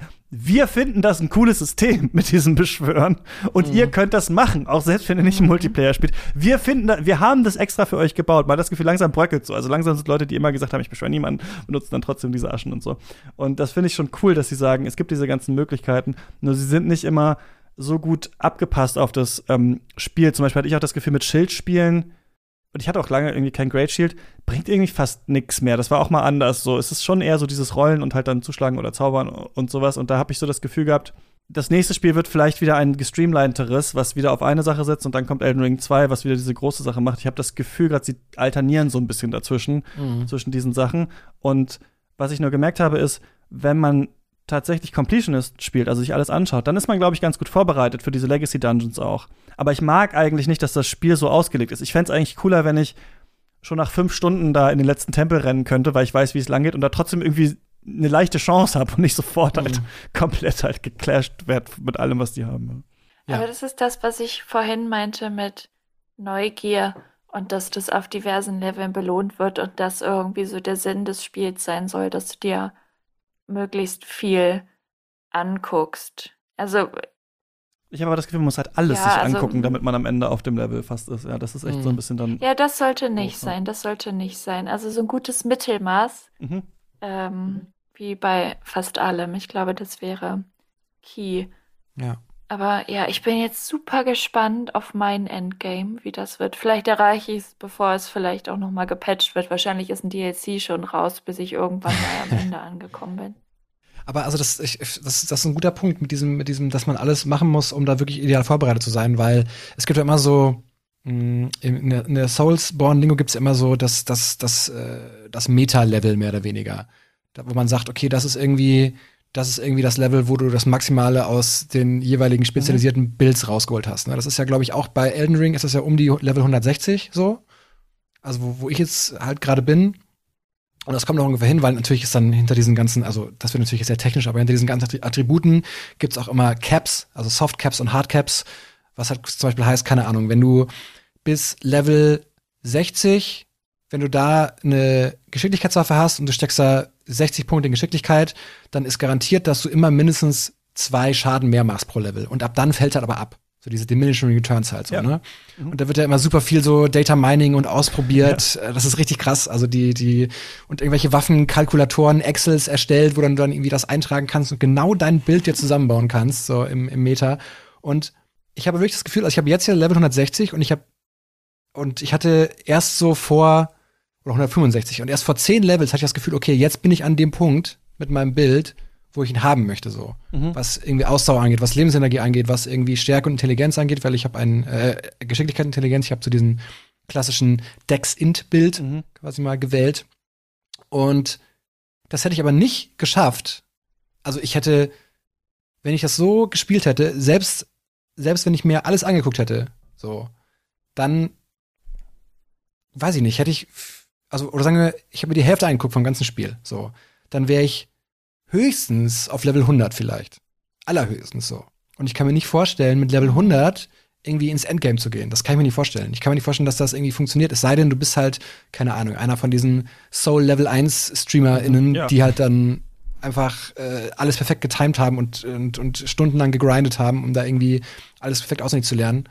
Und das, das Problem ist natürlich auch dann, ich habe viel auch geholfen in, in, im, im, mhm. im Koop, weil, also das ist auch so ein bisschen, so ein bisschen mein Ding in Anführungsstrichen. Also ich verbringe auch gerne mal irgendwie zwei Stunden Elden Ring, wo ich dann quasi nur mein Zeichen auslege vor irgendeinem Bossnebel und Leuten halt helfe.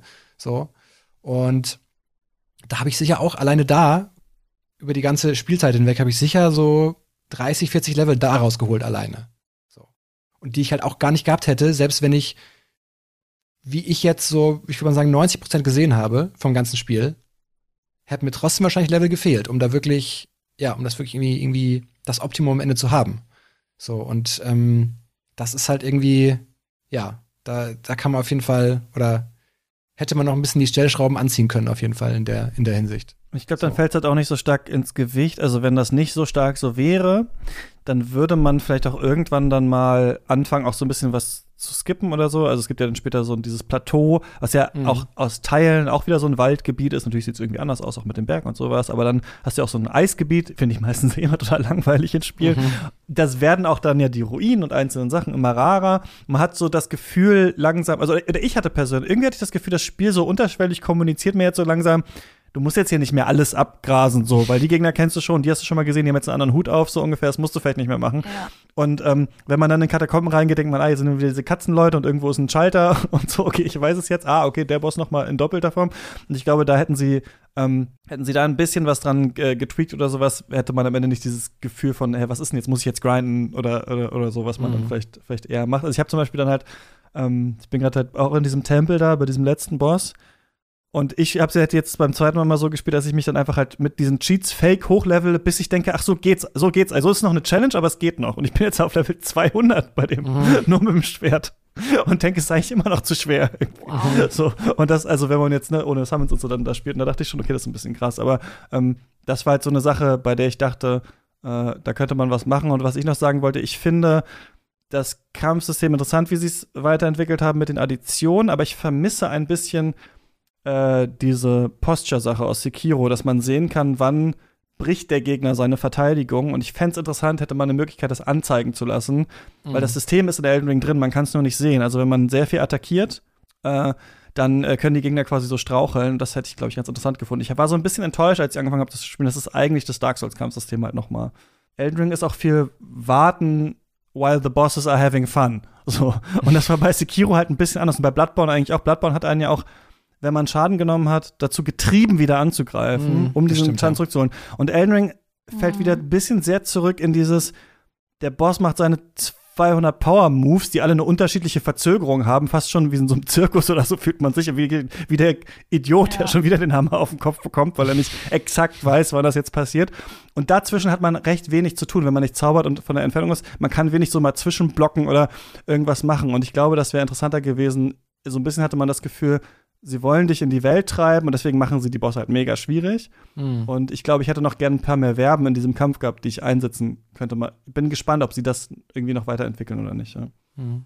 Aber das, das ist ja ein guter Punkt, ja, weil, also, weil die, der Rest des Spiels ja irgendwie die, die, die Exploration, sag ich mal, ja so, oder die Fortbewegung, sag ich mal, ja so erweitert einfach. So durch, durch Springen, durch Schleichen, durch Torrent eben.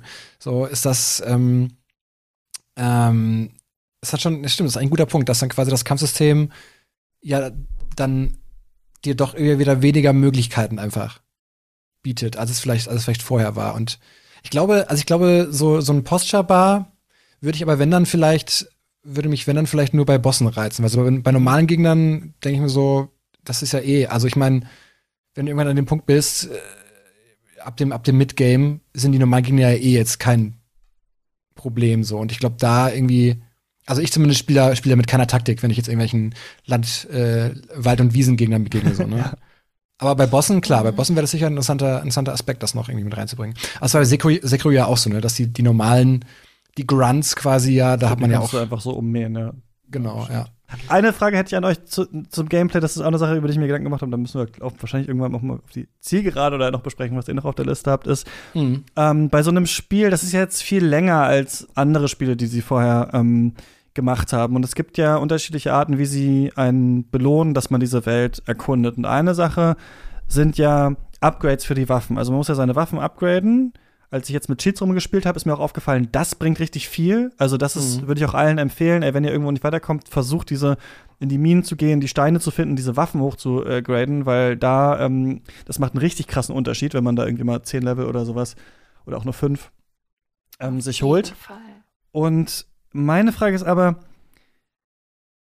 das Spiel ähm, bietet es ja, was Sie, glaube ich, auch gelernt haben aus, aus vorigen Spielen, dass man noch mal umskillen kann. Also wenn man das Gefühl hat, ey, ich habe jetzt doch so viel Zaubersprüche gefunden, ich will noch mal Magie machen, Mhm. äh, dann kann man das ähm, machen. Man kann zu so einer bestimmten Person gehen, ein bestimmtes Item geben, dann kann man sich das noch mal umbauen.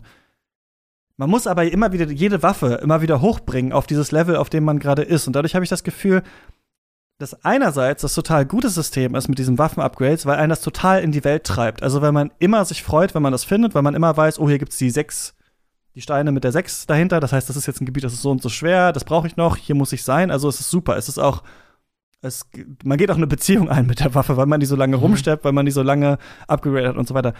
Gleichzeitig wird man aber irgendwie so daran gehindert, viele neue Waffen auszuprobieren und vieles mal zu machen und zu sagen, ich mache, kämpfe jetzt mal mit dem Schwer, ich kämpfe jetzt mal mit dem Bogen und weiß ich nicht was. Ähm, Nio zum Beispiel, dieses Spiel von, äh, wie heißen sie? Team Ninja, glaube ich.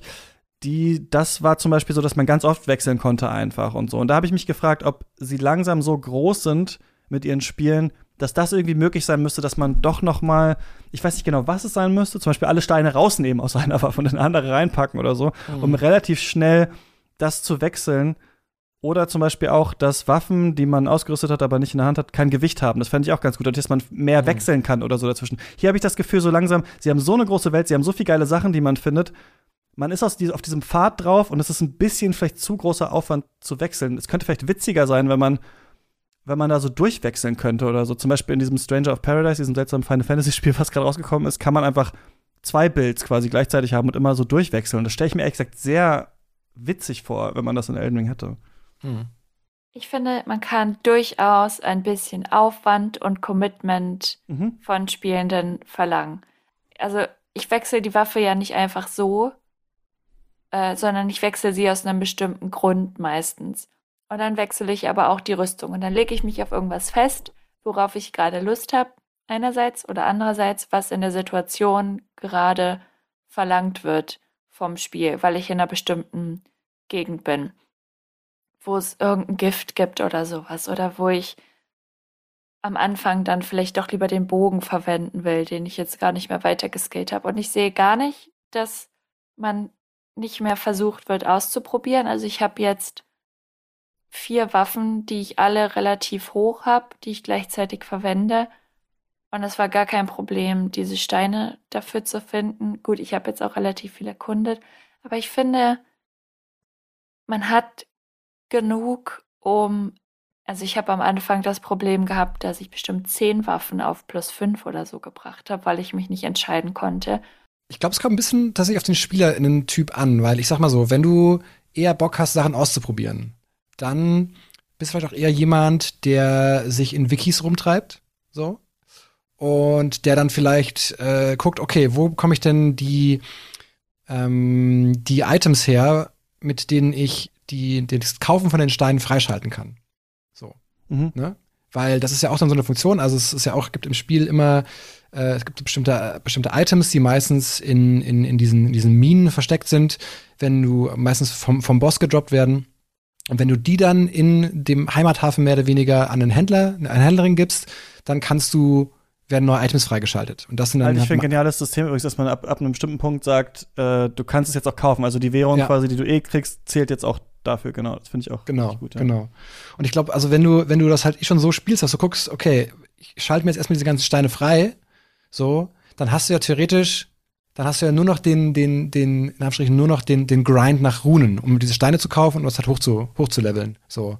Und das Ding ist, es ist immer, ich glaube, es ist, es ist so, ist so auch abhängig davon, an welchem Punkt im Spiel du bist. So. Also, um vielleicht mal kurz das zu Ende zu bringen mit den Spielertypen, wenn du jemand bist, der sich, der das gar nicht macht, so, dann willst du vielleicht auch gar nicht so ausprobieren, die, die Waffen, weißt du? Da denkst du vielleicht so, okay, ich habe jetzt irgendwie ein cooles Schwert gefunden, ähm, das gefällt mir irgendwie, das behalte ich einfach. Da gucke ich auch gar nicht auf die Stats drauf, so, weil irgendwie ich habe ein gutes Gefühl dafür und dann behalte ich das mhm. einfach und level das hoch. Also ich verstehe, ich verstehe, ich verstehe das Argument, ich verstehe, ich verstehe den Punkt auf jeden Fall, aber ich glaube, es kommt ganz stark darauf an, ähm, A, mit welcher, mit welcher, mit welcher Vorkenntnis man in das Spiel reingeht und was für ein Typ Spieler man ist. So. Mhm. Also einige, einige, einige Spielertypen würden, würden davon sicherlich profitieren, wenn man sagt, okay, man kann irgendwie oder von mir aus, ähm, statt die Steine rauszunehmen, einfach sagen, okay, ich möchte das Level auf diese Waffe übertragen, einfach so. Ich bin da nicht so, Richtung. genau, ich bin da irgendwie auch selber nicht so sicher. Ich merke, es ist was, das fände ich irgendwie interessant und gleichzeitig denke ich immer, es gibt aber auch noch New Game Plus. Ähm, mhm. Ich denke nämlich zum Beispiel auch, wäre es nicht irgendwie interessanter, wenn wir seit Oblivion ist das ja ein Schimpfwort, Scaling, dass Gegner irgendwie mitleveln oder sowas. Und manchmal denke ich, hm, wäre das nicht interessant, wenn ich gar nicht in Stormvale gehe für 50 Stunden oder sowas und dann komme ich zurück und dann haben die die Feste irgendwie noch stärker verteidigt oder sowas. Dann sind da noch extra Gegner drin, weil ich so lange nicht da war oder sowas, ne? Breath of the Wild hat das zum Beispiel auch gemacht, dass dann die Gegner so ein bisschen, also so neue Gegner einfach dazugekommen sind oder sowas. Also manchmal denke ich so, hm, wäre das vielleicht interessant, wenn es offen, wenn Caleb nicht so super schwer wäre am Anfang. Dann denke ich wieder, nee, eigentlich ist es genau gut, weil sie wollen sich ja genau dahin kriegen. Und da bin ich bei Elden Ring immer so im Hin und Her überlegen, ähm, äh, ich glaube, wenn es ein bisschen kürzer wäre, das Spiel, fände ich, würde ich, glaube ich, New Game Plus auch noch als mit als Teil der Spielerfahrung sehen, weil da kann man es ja dann ausprobieren. Da hat man ja meistens dann die Sachen schon. Da kann man dann die Sachen vielleicht auch leichter finden und so. Das ermöglicht Mhm. dann ja auch mehrere äh, Spielstile. Ich frage mich einfach nur so ein bisschen, fand ich alles interessant, was sie machen, oder sehe ich an ein paar Punkten vielleicht, ähm, wie man es noch hätte tweaken können. Aber so viel zu Mhm. dieser sehr äh, tief ins Detail gehenden Diskussion zu den Weapon Scaling. Habt ihr noch irgendwas ähm, zu sagen, bevor wir ein Fazit treffen? Was muss noch gesagt werden? Eigentlich, eigentlich hast du meine Frage schon teilweise beantwortet. Ihr seid ja jetzt nun beide durch. Mhm. Und würdet ihr ein New Game Plus starten? Und wenn ja, wieso? Und wenn nein, wieso nicht? Vielleicht ich ganz kurz, mein Problem ist leider, und da haben wir halt auch so ein paar Sachen, die bei From Software einfach auch scheiße sind. Ähm, man kann seinen Spielstand nicht kopieren. Äh, auch, äh, ich glaube, auf PC geht's eventuell sogar irgendwie. Ähm, auf der PlayStation kannst du ihn nur hochladen. Das bedeutet, ähm, irgendwann kommt der DLC und den habe ich aber eigentlich nicht Bock, um New Game Plus zu machen, weil dann Mhm. spiele ich wahrscheinlich nur so 15 Oh Stunden ja. New Game Plus, dann hänge ich irgendwo bei Godric wieder, dann kommt aber DLC, der irgendwo da ganz am Ende der Welt ist und dann muss ich, das hatte ich bei Bloodborne, die Gegner alle in dreifacher Schwierigkeit machen, weil ich diesen alten Spielstand nicht mehr habe und ich habe gerade nicht so ein Interesse daran, es noch mal so wie beim ersten Mal durchzuspielen, weil dafür muss man auch sagen, es ist schon ein Spiel, was sehr von dieser ersten Erfahrung lebt. Mhm. Nicht alle von diesen kleinen Höhlen, Ja. von diesen kleinen Gegnern, von diesen Ruinen sind super interessant, aber ich glaube, deswegen würde man in einem New Game Plus Run auch eher überlegen, auf welchem Bild habe ich Lust? Habe ich Bock, mal direkt zu Radan zu gehen? Wie ist das eigentlich? Ich glaube, für sowas ist es witzig. Aber noch mal alles abklappern ist was, was ich vielleicht in fünf Jahren oder so noch mal mache, wenn ich die Hälfte wieder vergessen habe, dann hocke ich mich mal wieder hin und, und spiele es durch. Ich weiß nicht, wie es bei dir ist, Florian. Ja, bei mir ist es tatsächlich ähnlich. Also ich habe, ähm, es gibt, eigentlich gibt es momentan nur einen Grund, warum ich äh, New Game Plus starten würde überhaupt.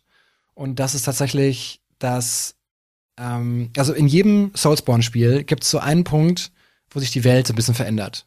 Also wo sich so ein bisschen Mhm. der Himmel verändert oder was auch immer. Das ist ja fast in jedem, in jedem Spiel bisher so gewesen. Und das wäre der einzige Punkt, dass ich unzufrieden bin, wie diese Welt nach diesem Breakpoint quasi in Elden Ring aussieht. Das kenne ich auch immer, ja. Bei Bloodborne Ja. war doch dann immer Nacht und ich dachte so, oh nee, das ist ja doof. Ja. Genau, und äh, das ist der einzige Punkt, der mich quasi ins New Game Plus momentan treiben würde, aber ansonsten tatsächlich auch nicht, ne. Hättest du das Gefühl, wenn du noch mal jetzt anfangen würdest, weil ein Punkt ist ja auch immer, also bei Sekiro fand ich das noch krasser als bei Dark Souls 1. Bei Sekiro war ich, glaube ich, als ich das dann noch mal gestartet habe, innerhalb von einer Stunde da, wo ich vorher, weiß ich nicht, zehn Stunden gebraucht habe oder sowas, ne? Weil bei Sekiro kannst du wirklich auch an allen Gegnern vorbeirennen und die ersten Bosse damit killen, dass du einfach immer nur masht, masht, masht, dreimal parierst und weitergehst, so ungefähr. Und Elden Ring habe ich aber nicht ganz so das Gefühl, dass es ein Spiel ist, wo ich denken würde, ach, ich mache die jetzt noch mal alle ganz anders oder jetzt bin ich viel besser, wenn ich gegen Margit kämpfe oder sowas. Ähm, da habe ich nicht so die Faszination jetzt, glaube ich. Ja. Ja.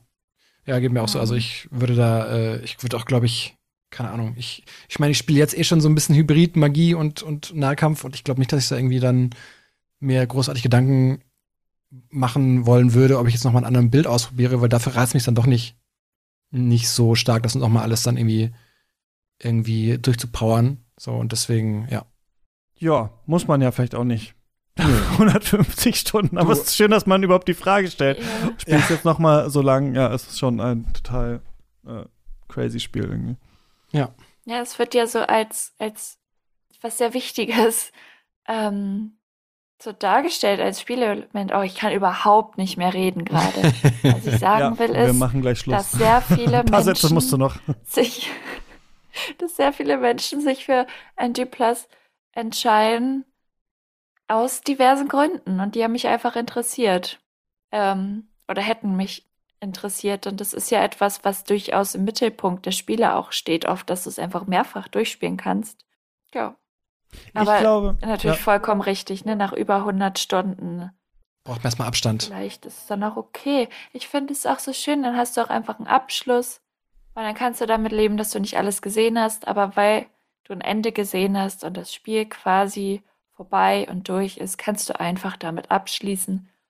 Und das kann man auch einfach dann nehmen. Und gleichzeitig hat man aber, das ist vielleicht eine andere Sache, tatsächlich vielleicht erst am Ende so das Gefühl, oh, jetzt check ich diese ganzen Ashes of War, jetzt check ich die ganzen Summons, jetzt spiele ich noch mal, jetzt level ich noch mal diese drei Idioten hoch und benutze mal diesen Schlag und guck mal damit so oder so. Ne? Das ist halt tatsächlich, also es ist auf jeden Fall toll, dass es das gibt. Noch geiler, aber das hatte, glaube ich, nur Dark Souls 2, wenn ich mich recht erinnere, fände ich, wenn die Gegner anders platziert werden im New Game Plus, was offensichtlich bei dieser gigantischen Welt schwierig ist. Äh, bei Dark Souls 2 gab es auch diese Extra-Version, dann ähm, Scholar of the First Sin, die noch mal anders wäre. Das wäre wahrscheinlich Ja. auch total interessant. Eventuell, deswegen würde ich auch empfehlen, auf PC zu spielen, falls man die Möglichkeit hat.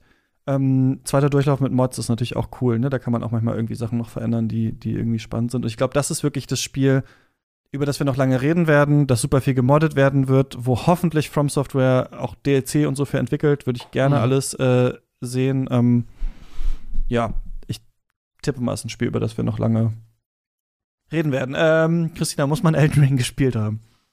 Frage am Nein. Ende.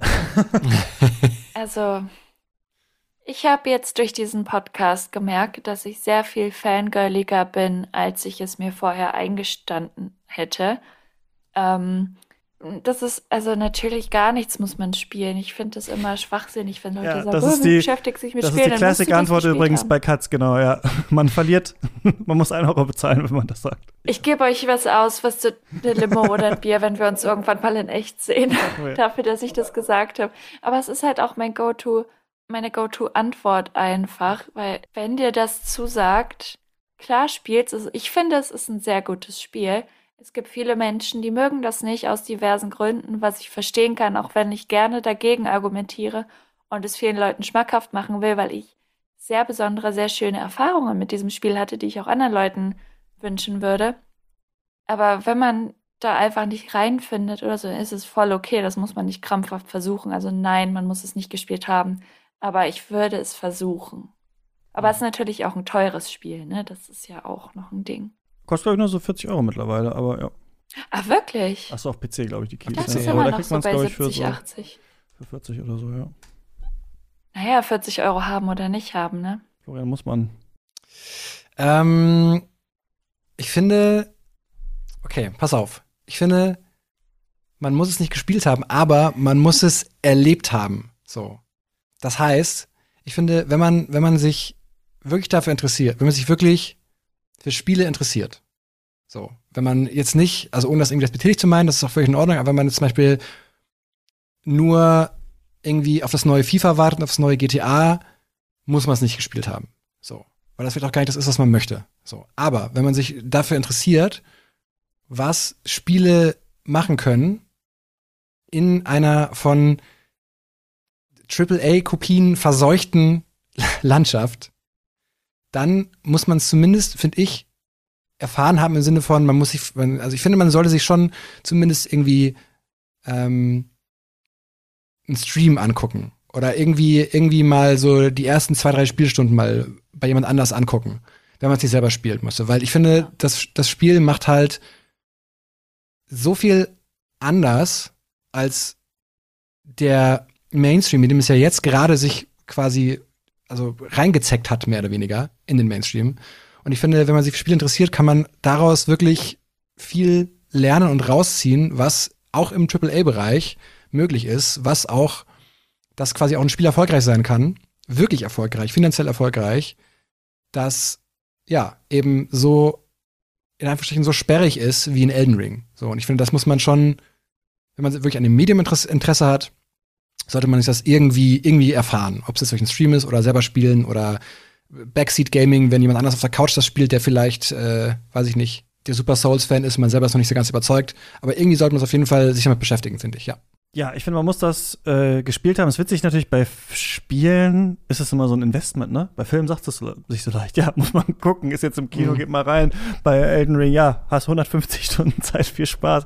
Aber ich würde sagen, ja, auf jeden Fall. Also, ich habe daran Kritik. Ich finde schon, dass die Souls-Spiele sich manchmal vielleicht ein bisschen zu stark ähneln, dass vielleicht manchmal ein bisschen mehr Story anders erzählt interessant sein könnte. Könnte es interessant sein, wenn NPCs sich auch bewegen könnten, wenn man nicht weiß, Mhm. okay, im nächsten Raum steht halt wieder einer, aber sitzt auf dem Tisch oder so und sagt drei Zeilen. Ich glaube, da könnte man noch viel machen. Sie hatten mal Rätselmechaniken in den DLCs von Dark Souls 2, die ich cool fand, die nie so ganz wieder zurückgekommen sind. Ich glaube, da ist noch viel drin, aber ich finde das so beeindruckend, dass ein Entwicklungsstudio alles genommen hat, was sie haben. Also man hat wirklich das Gefühl, so jetzt das jetzt alles drin. Die haben alles auf diese Karte gesetzt und gesagt, mhm. das ist unser Spiel das haben wir im Schweiße unseres Angesichts jetzt zusammenprogrammiert und wir schämen uns nicht dafür, dass es irgendwelche Questmarker nicht gibt und dies und das. Wir wissen, wie wir das wollen. Wir wissen, ihr wollt das auch und irgendwie liegen sich alle so Tränen überströmt in den Armen und denken sich, ja, da haben wir es jetzt, toll. ähm, und ich fand, das ist wirklich eine Erfahrung, also wo man manchmal die Tränen in den Augen hat, einfach nur, weil man in irgendeinen Sonnenuntergang schaut, weil man denkt, hier ist noch eine Höhle, wo man irgendwie denkt, wie traurig ist das jetzt, wie bizarr, was ist das denn für ein ulkiger Typ, warum rollt denn der sich jetzt irgendwie da über diese Klippe, diese ganze Stadt, die da vor Raya Lucaria so versunken ist, im, in diesem See da in Liurnia oder weiß ich nicht, wenn man da in Kaled am Strand lang reitet oder so und noch sieht, da hinten ist noch so ein Schiff, ach, das wäre ja cool, wenn ich da noch hin könnte, wisst ihr, in so einem 150-Stunden-Spiel sagt ja. man, ach, da würde ich gerne aber noch hin irgendwann. Mhm.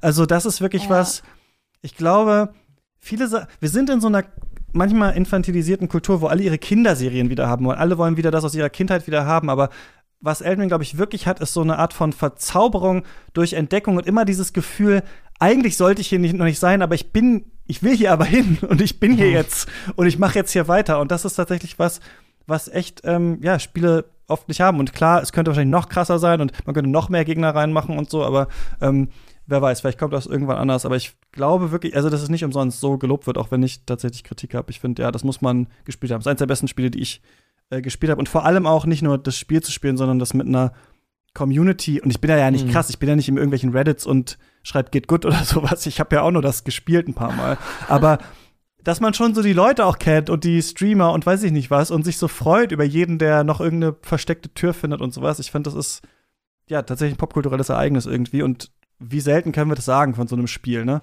Das mhm. rauskommt, äh, mhm. an das man Hoffnung hat, wo man ja selber an die Hoffnung nicht glaubt. Ich habe ja nicht, ich habe ja nicht geglaubt, dass das so krass wird. Ich dachte ja so, ja, da komm, From Software. Das könnt ihr doch gar nicht Open World, muss man sagen. Ja, ja. doch, schon. Schon. Und mal dachte, gucken, das wer wird sich ein letztes? Aufbäumen. Mhm. Äh, nö, irgendwie hat man das Gefühl, Miyazaki macht auch noch 30 weitere Sumpfgebiete, so das ist scheißegal. Going strong until the end, ja. Ja. Blighttown forever. Mhm. Ja, so ist es. ja. Alles klar. Vielen Dank, dass du mit mir so lange darüber. Ich habe gesagt, wir planen drei Stunden ein, müssen wir aber nicht voll quatschen, aber haben wir gemacht, ja. Ja. Gab auch viel zu erzählen. Mhm. Und man hat noch, hätte noch viel, ne, finde, eigentlich zu bereden. Ne? Ja. Gar nicht so viel. Ich finde, wir haben da eine sehr runde Sache draus gemacht. Ich zumindest habe was gelernt und was mitgenommen. Ich bin wirklich gespannt, wie das jetzt mein weiteres Spielerlebnis auch beeinflussen wird. Ich fand, das war eine sehr gute Sache, darüber zu reden. Und ich glaube, es war auch sehr wichtig, einige Gedanken mal loszuwerden und sich auszutauschen. Weil mhm. wenn man so lange, so viel Zeit seines Lebens mit einem Produkt verbringt, da muss man einfach irgendwann darüber reden. Warum auch ja. immer. Das war quasi unsere Form von Jolly Corporation, jetzt äh, über dieses äh, Spiel drei Stunden lang zu sprechen. Genau. Und jetzt ja. zurück ja. äh, Rise tarnished in the lands between. Ähm, vielen Dank, dass ihr mit mir so lange über Elden Ring gesprochen habt. Ja, danke dir, Christian.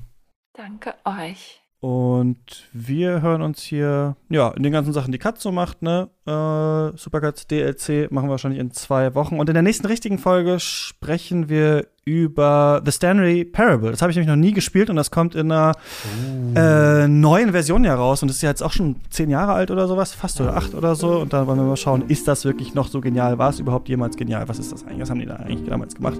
Ähm, genau. Bis Spannend. Zum nächsten Mal. Ja. Viel Spaß beim Spielen. Ciao. Ciao.